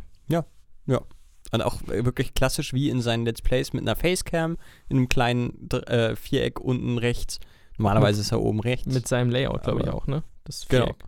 Also es ist schon, es äh, ist geil. Es ist einfach von vorne bis hinten eine wirklich coole Idee äh, und passt in dem Stil einfach auch in die Serie. Fasst es halt gut zusammen, ja. Ja. Lenny ist am Arsch. Ja. deshalb braucht er Geld. Deshalb sind Dan und Kira dabei, Geld zu beschaffen. Genau. Und äh, ja, im Allgemeinen, es ist, es ist schon fast rührend zu sehen, dass äh, Dan in dieser Zusammenfassung da sich dann fast dafür entscheidet, wir wissen nicht, ob er es wirklich macht, aber man kann davon ausgehen, denn er macht später sehr, sehr viel Geld damit, über 10.000 Euro. ähm, es wird ihm sehr oft auf OnlyFans angeboten, dass er doch bitte mal Nacktbilder machen soll, weil dafür wird ihm sehr, sehr viel Geld geboten. Bis dato hat er 104 Euro gesammelt, was nicht besonders viel ist, denke ich mal. Genau. Und ähm, ja, er entscheidet sich dann augenscheinlich äh, tatsächlich Nacktbilder von sich zu verkaufen und macht damit ordentlich Reibach. Währenddessen äh, beklaut Kira das Online-Konto ihrer Mutter. Leider ist sie dazu gierig. Zu gierig. Davor, also bevor sie die, die Pins rausholt in dem Ordner, ist auch noch. Was macht ihre Mutter? Hat sie das mal gesagt? Ich weiß es nicht mehr. Oh, ich glaube, waren das nicht irgendwelche Immobilienmenschen? Ich weiß nur noch, dass die irgendwann zu Pegida sind, eine AfD wählen. Und genau. dass sie mit denen deswegen nichts zu tun haben will. Aber sie hat äh, nicht nur die Bankdaten ihrer Mutter als Notfallplan bei sich im Ordner, sondern auch den Reisepass abfotografiert und äh, Tarnlisten.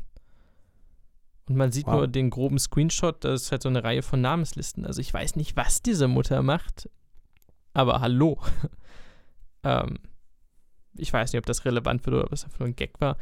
Wie gesagt, sie knackt das E-Banking-Konto, überweist sich immer mal so ein bisschen und überweist sich noch mehr und noch ein bisschen mehr und so viel, bis das Konto tatsächlich gesperrt wird. Genau. Äh, das Ganze, was, was äh, Dan und Kira da auf sich nehmen, lässt Mo auch, finde ich, in einem nochmal deutlich schäbigeren Licht stehen als ohnehin schon.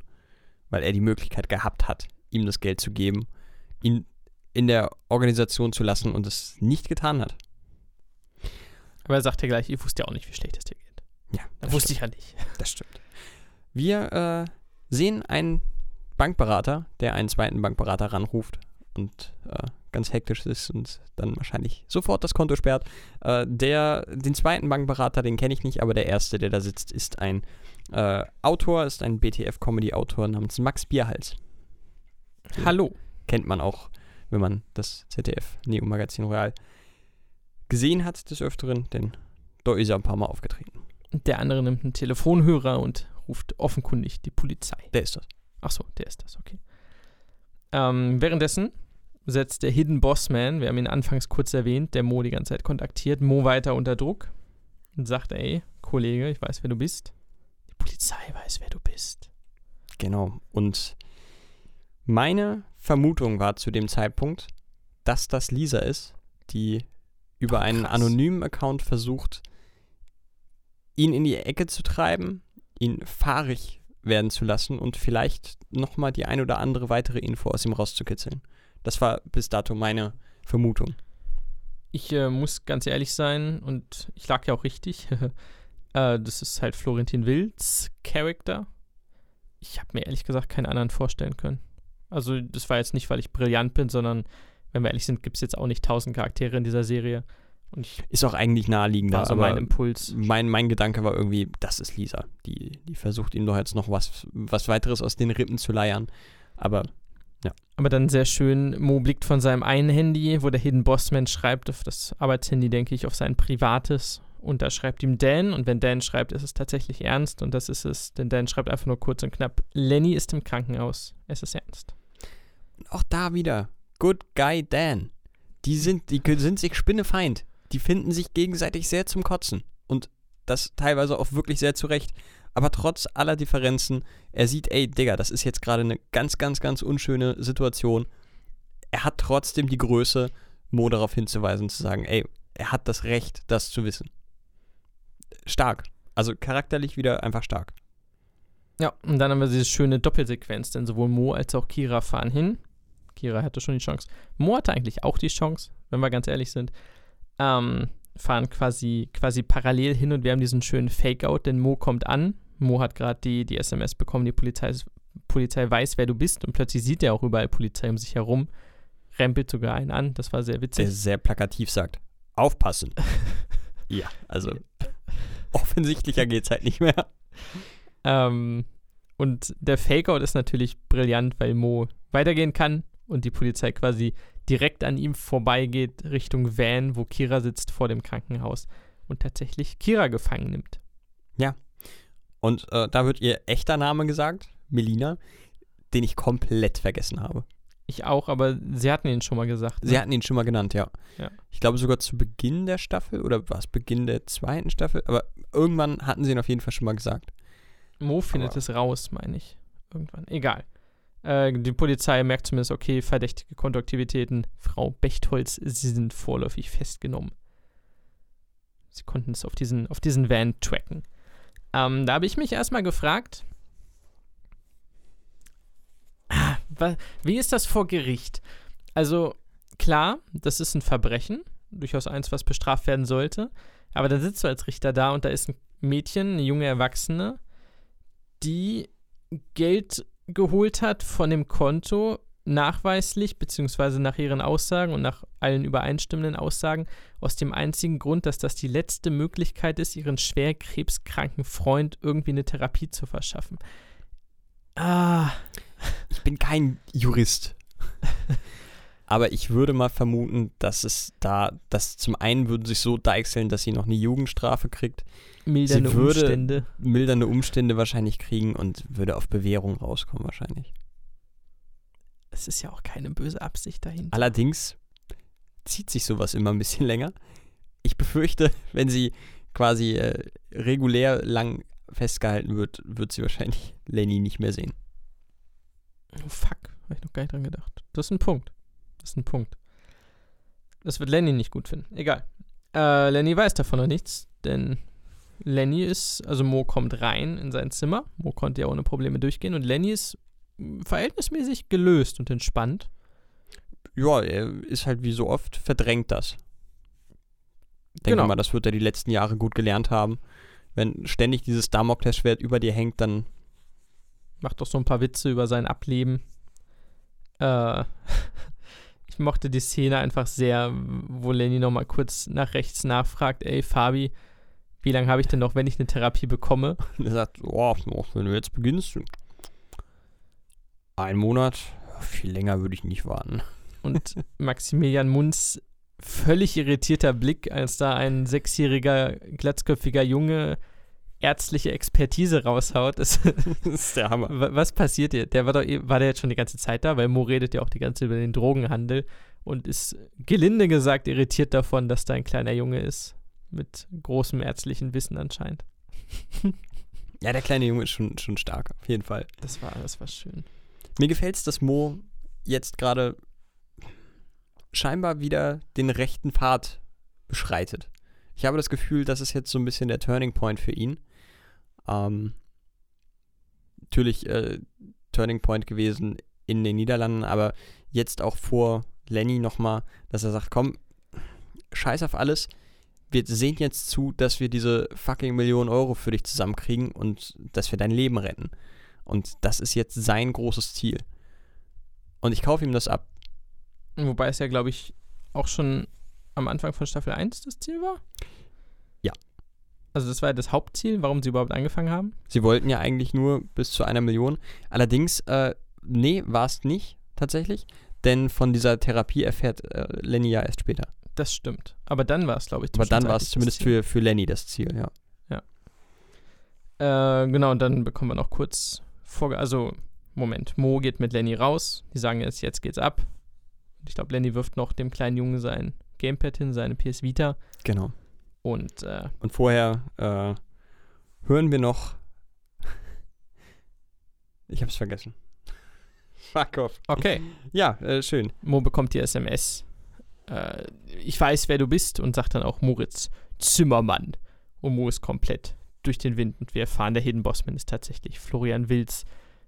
Florentin und ja, genau das meinte ich eigentlich so heißt gerade. Das- das Florentin war's. Wilz. Äh, leicht depressiver, leicht abgehängter Polizei-Charakter, der nach dem Flop in der vergangenen Folge nur auf Rache sind und auf eigene Faust durch die Weiten des Internets zieht.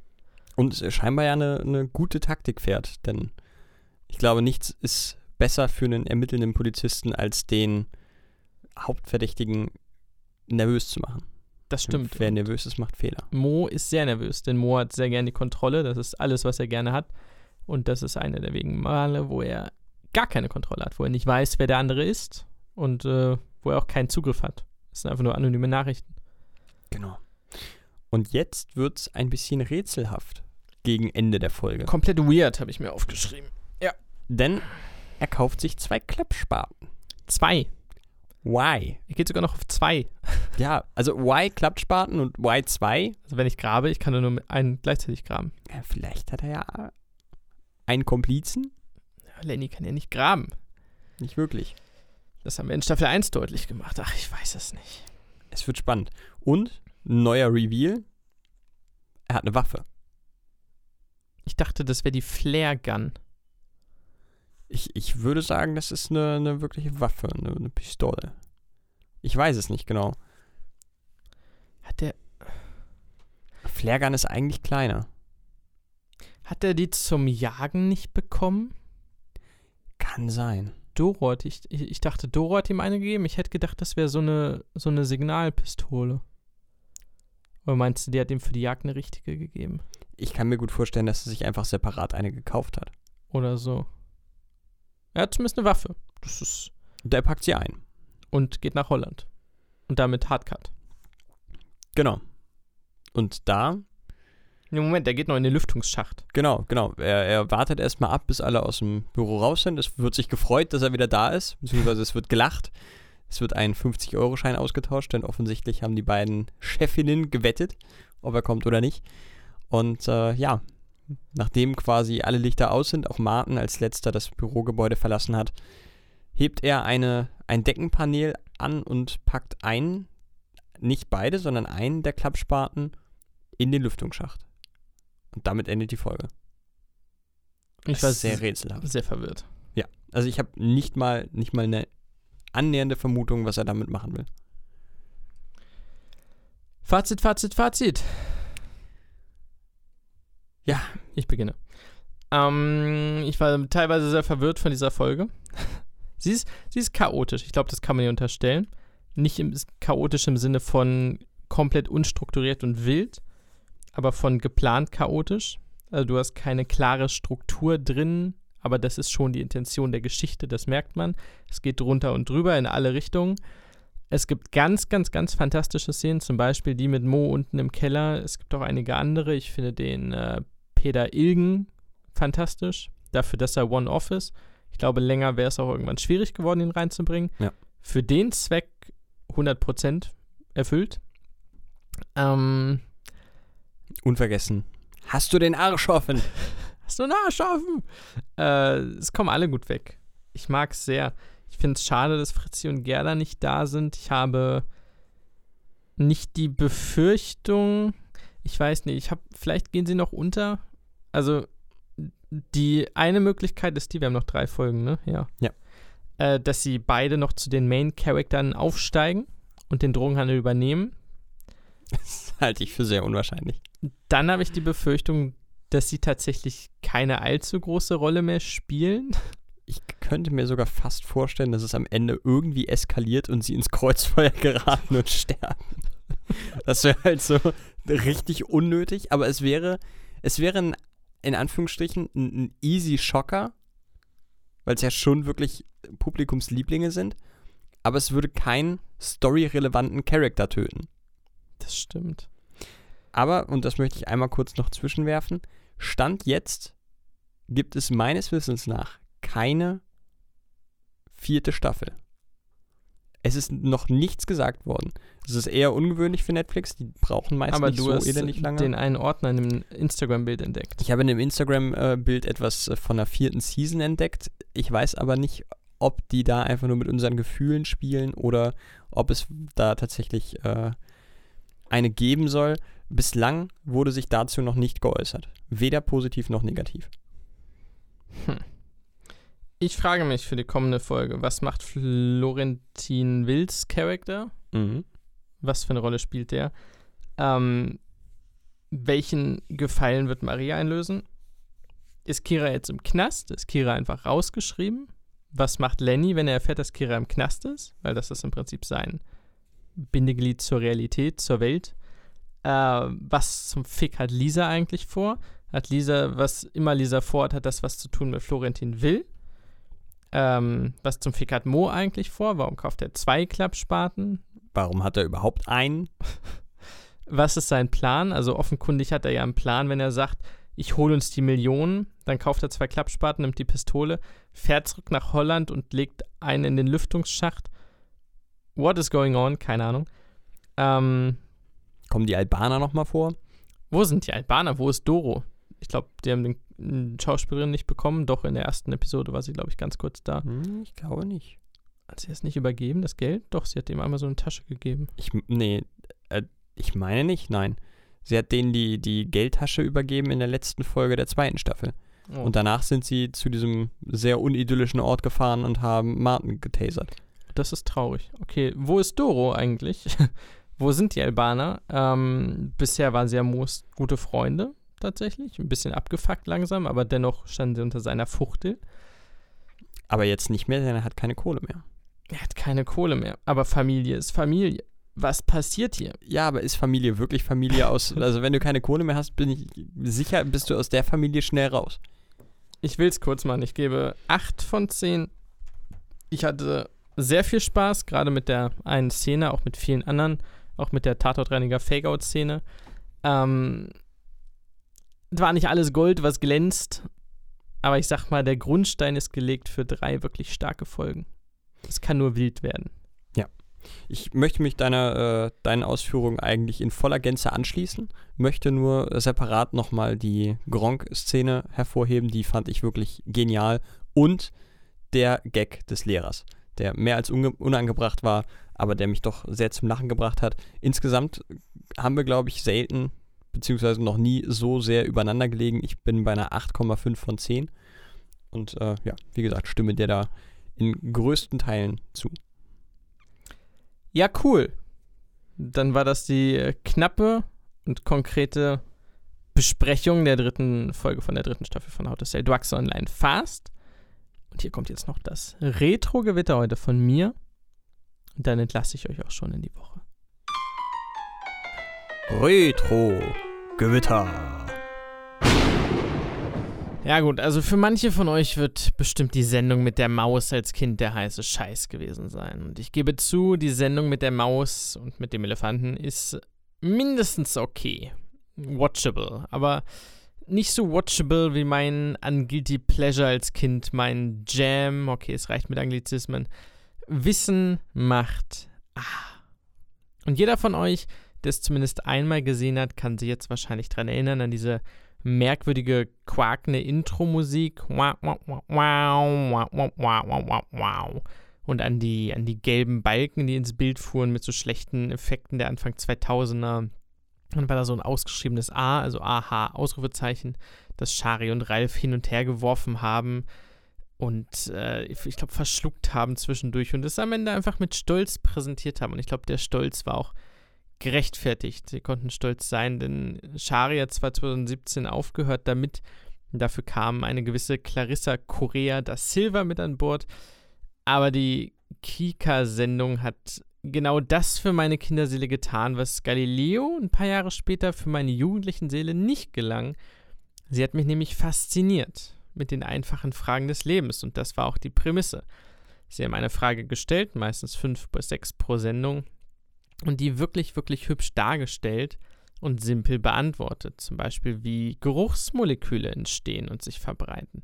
Jetzt könnte sagen, ja, weiß doch jeder. Nee, also ich kann zum Beispiel nicht riechen und ich fand es extrem interessant zu sehen, okay, das sind Geruchsmoleküle und dieser Typ hat jetzt Geruchsmoleküle und diese Torte auch und die steigen auf und gehen dann dahin. Fand ich geil. Stellt euch mal vor, jemand zeigt euch bildlich, wie Gerüche funktionieren, wenn ihr nicht wisst, was das ist. Oder einmal, als sie gefragt haben, warum Mondkrater an der Seite eigentlich so hohe Ränder haben. Dann haben sie das aber vorgemacht. Sie haben nicht gesagt, das ist so und so. Nee, sie haben nämlich äh, so einen großen Kartoffelbrei-Blechteller ausgelegt und dann aus fünf Metern im Studio so einen Platschen Kartoffelbrei einfach mal da drauf geworfen und zack, entstand ein Mondkrater. Das in Slow-Mo, da hat man genau gesehen, was passiert, wenn so ein Meteorit den Mond trifft. Und diese simplen Sachen waren es, die Wissenmacht da ausgemacht hat. Das Leben Es kann manchmal so einfach sein. Zumindest für die rund 25 Minuten im Kinderkanal. Ich glaube, manchmal gab es danach noch Logo, die Nachrichtensendung. Ganz selten Kika Live, so eine Art Talkshow.